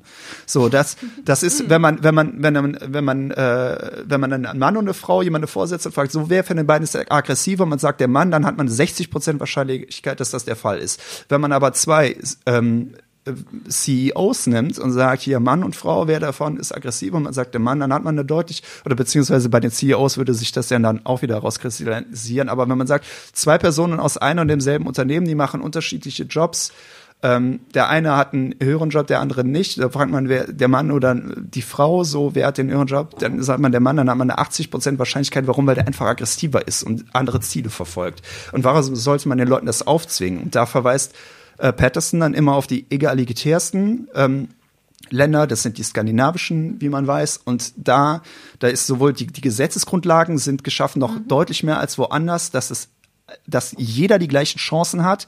Und das hat sich, weil es da seit Jahren das gibt, hat sich das auch gesellschaftlich rauskristallisiert. Da gibt es diese großen Unterschiede in den Köpfen auch nicht mehr. Und die Leute haben völlig andere Möglichkeiten. Und das hat zu dem Ergebnis geführt, dass die da 80 in der, in der Heilfürsorge 80 Prozent Frauen haben und in den Ingenieursberufen 90 Prozent Männer. Weil die Leute einfach anders sind und die nehmen andere Jobs. Das kann man nicht erzwingen. Aber wenn. Was man, das ist die Unterscheidung, die, die er trifft zwischen Equality of Outcome und Equality of Opportunity. Equality of Opportunity, jeder soll alles machen können, ohne jegliche Grenzen, gar keine, null. 110% Unterstützung, aber das zu erzwingen mit einer Quote, dass Leute was machen müssen, Voll. das geht einfach nicht. Es funktioniert so nicht. Lass die Leute einfach ihre entsch eigenen Entscheidungen treffen und dann läuft der Laden. Genau, und das ist ja das, was ich sage. Wenn, wo wir da jetzt halt hinkommen als Frau, ist es kein Problem. Und deswegen finde ich dieses, dieses Opfergehabe au- auch immer so ätzend. Ja, stell dir mal vor, da kommt jetzt eine Frau, äh, wird jetzt äh, Müllfrau, Müllarbeit, wie, wie auch immer man das nennt. So.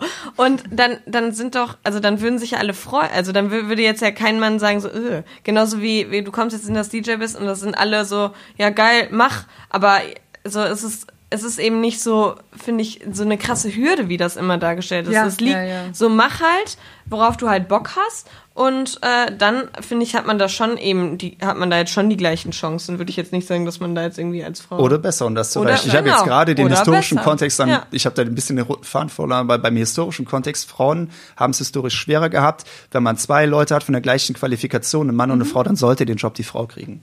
So, das ist einfach, einfach um das auszugleichen. Und es ist einfach so, wir sehen einfach in der Entwicklung der Welt, also in, für mich eins der der krassesten roten Tücher überhaupt, die Ungleichverteilung, das sind Männer schuld. Das ist einfach so. Weil Frauen haben nun mal Charaktereigenschaften, die, die äh, im Endeffekt ähm, hinten raus für mehr Fairness sorgen. Eben, dass, dass Frauen emotionaler sind als Männer. So, das trifft für mich nicht, vielleicht nicht so, weil ich unfassbar krass nah Wasser gebaut bin. Aber grundsätzlich ist das so. Und mehr Female Traits, wie man so schön sagt, in, Ja. der, in, den, ähm, in den äh, Führungsetagen, in den Chefetagen der Welt, das wäre für die ganze Welt gut. Das wäre für alle gut. Absolut. Und das sollte man erreichen mit ich, nicht mit allen Mitteln, aber wenn wir da die Option zu haben, bitte wahrnehmen. Es wäre echt, es wäre sinnvoll. Und deswegen, genau, schaut dort einfach an alle Mädels, ähm, macht völlig selbstbewusst das, worauf ihr Bock habt und zieht das durch. Und eben lasst euch nicht zum Opfer machen von dieser ganzen Opferdebatte. Mein Gott, Und man so schlimm kriegt- ist es nicht. Und man kriegt eine Menge Unterstützung. Und da wollte ich nochmal sagen, wenn ihr sagt, ähm, da kommt jemand und macht uns ein Kompliment und wir merken, das hat er gemacht, weil der uns als Frau nichts zugetraut hat, okay, aber dann ist der, dann ist der auch nicht per se ein Arschloch, der ist einfach uninformiert. Da kann er im Zweifel gar nichts Fall. für die Wobei arme der Sau. meistens auch gar nicht Und so viel zwischenliegt. da ganz ehrlich, so peinlich wie das jetzt klingt, aber da shattert ihr the glass ceiling. So, dann es muss nur ein Auftritt von euch beiden, die haben gesehen, geil, das läuft. Äh, ich habe jetzt ein völlig anderes Bild von Frauen als DJs. So mehr brauchst du ja nicht. Dann ist Ja, der, also man kann die Leute jetzt sagen, oh, du bist ein, du bist ein sexistisches Arschloch, aber sorry, der hat es einfach nicht anders erfahren. Der kann und nichts einfach auch dafür. vielleicht noch gar nicht so krass drüber nachgedacht Genau. manchmal. Das ist ja einfach Sie auch können, nicht böse. Leute können auch nicht einfach so- permanent über jeden Scheiß nachdenken. Ja, Das du stimmt, siehst halt ja, ja, immer nur stimmt. Männer und dann denk, kommst du halt rein in den Club. Ich kann das voll nachvollziehen. Dann stehen auf einmal zwei, zwei Weiber und äh, nein, und dann, ähm, dann denkst du ja erstmal so, ach krass, und dann ist natürlich auch, ach, und die können auch was so. Also ich kann das halt schon verstehen, dass das irgendwie, wenn du es jetzt halt überanalysierst, ist es halt voll despektierlich und denkst dir so, boah, ja, und das, aber das ist eben dann, wie du gesagt hast, schon. historisch halt bedingt. Und dann nimm es doch einfach an und mach halt und gib Gas und dann, äh, ja. und irgendwann ist es dann eben einfach normal. Das Absolut. kommt halt. Also ich finde es schwierig, Leuten gesellschaftliche Realitäten vorzuwerfen als Individuum. Das Ja. macht einfach keinen Sinn. So einfach, da kann man normal mal mit Leuten drüber reden und dann, also ich finde in solchen Fällen, da geht's immer, man darf nicht mit AfD-Lern reden. So. Das ist Und man Quatsch. darf- man, man muss ganz nicht- viel mit AfD-Lern reden und man muss die reden. in den Arm nehmen. Absolut. Ganz dringend. Absolut. Kein AfD, niemand wird AfDler, weil er so glücklich ist im Leben und es ihm so gut geht.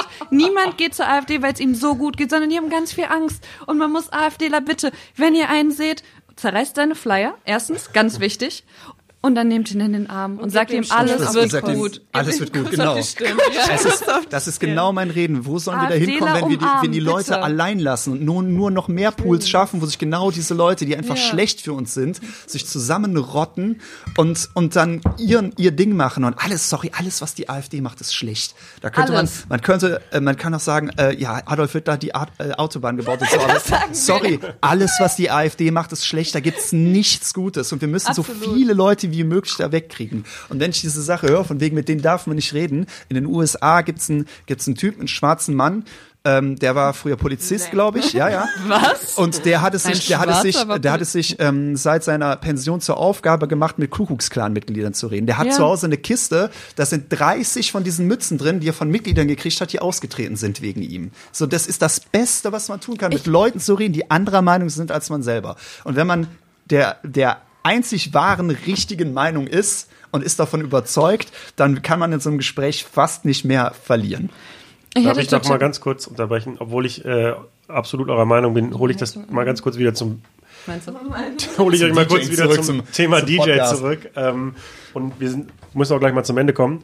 Ähm, aber um das nochmal abschließend zu sagen, ähm, an eurem, eurem Beispiel folgen kann ich halt auch nur jeden DJ, nicht nur weiblich, auch männlich ermutigen, wenn, wenn man Bock halt drauf hat, ähm, aufzulegen, so dann, abgesehen von YouTube-Videos, die man sich anguckt, ähm, schreibt einfach eurem lokalen DJ-Helden so, schreibt ihm einfach bei Insta und oder wo auch immer und fragt so, hey, ich habe Bock aufzulegen, was muss ich machen, wie fange ich am besten an? Und also ich kenne keinen DJ-Kollegen irgendwie in meinem Umfeld, der dann sagen würde, verpiss dich oder so, sondern im, im, Zwe im, im, Ja, sehr unfreundliche Kollegen. im Zweifel sagt man dann, sorry, ich bin gerade mega busy und ich kann dir gerade nicht helfen oder kontaktiere mal den, aber ich glaube, also jeder, und vor allem Frauen, die sich jetzt denken, ja, ich hätte schon Bock drauf, aber ich weiß nicht, wie es angeht, halt, schreib halt jemandem so und Schreibt uns. ähm, Ja. Schreibt uns schreibt den alle. Mädels, genau. ähm, und dann wird man da auch auf jeden Fall ähm, wichtige Hinweise bekommen, so wie man das am besten angeht. Also ähm, genau, seid nicht schüchtern, sondern zieht das einfach durch. Da gibt's, glaube ich, das Voll. dürfte auch eigentlich das geringste Problem sein in unserer vernetzten Welt, oder? Eine Million lokale Facebook-Gruppen. Absolut. Ich kann äh, für Köln sehr empfehlen die äh, Seite Scratch Cologne. Da muss man äh, angenommen werden, aber dann wird einem geholfen. Mir werden Ja. sie geholfen. Ganz genau. Da müssen wir rein. Wir gehen auch mit euch Platten, Plattenspieler shoppen. Läuft Ja. auch. Das ist ein Angebot. Ähm, gibt's noch, gibt's noch was, was ihr der Welt mitteilen wollt? AfDler umarmen. Auf jeden Fall, bitte. Möglichst Mehr Spaß viele. haben. Und DJs umarmen. Und DJs umarmen, die freuen sich auch. Ah, wobei, naja. Nicht während dem Scratchen. nicht, nicht, nicht, während, nicht während dem Juggle. Ich möchte es gerne zurücknehmen, keine DJs umarmen. Ähm, gut, ey, vielen Dank, dass ihr euch Zeit genommen habt. Ja, gerne. Es war sehr schön. Es hat mir auch sehr gut gefallen. Äh, macht's gut. Ciao. Ciao. Ciao. Ciao. Das war der erste Übernacht DJ Talk. Vielen Dank für die Aufmerksamkeit. Schreib mir gern dein Feedback und welchen DJ du gern mal in einer ähnlichen Diskussionsrunde hören würdest. Außerdem empfehle diesen Podcast gerne weiter und äh, poste fleißig Screenshots mit Verlinkungen in deine Insta-Story. Und vielleicht gefällt dir auch noch Folge 48 mit Ronald und David von HHV. Und wenn man es so will, haben wir eigentlich angefangen, ähm, Platten zu verkaufen in der Zeit, wo die Plattenverkäufe eigentlich von Jahr zu Jahr rückläufig wurden. Der Vinylboom ist vor drei Jahren, vier Jahren äh, wieder entstanden.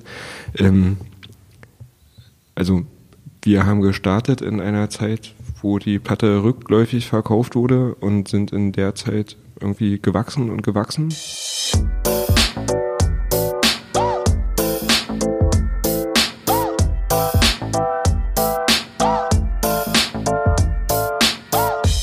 Über Nacht mit.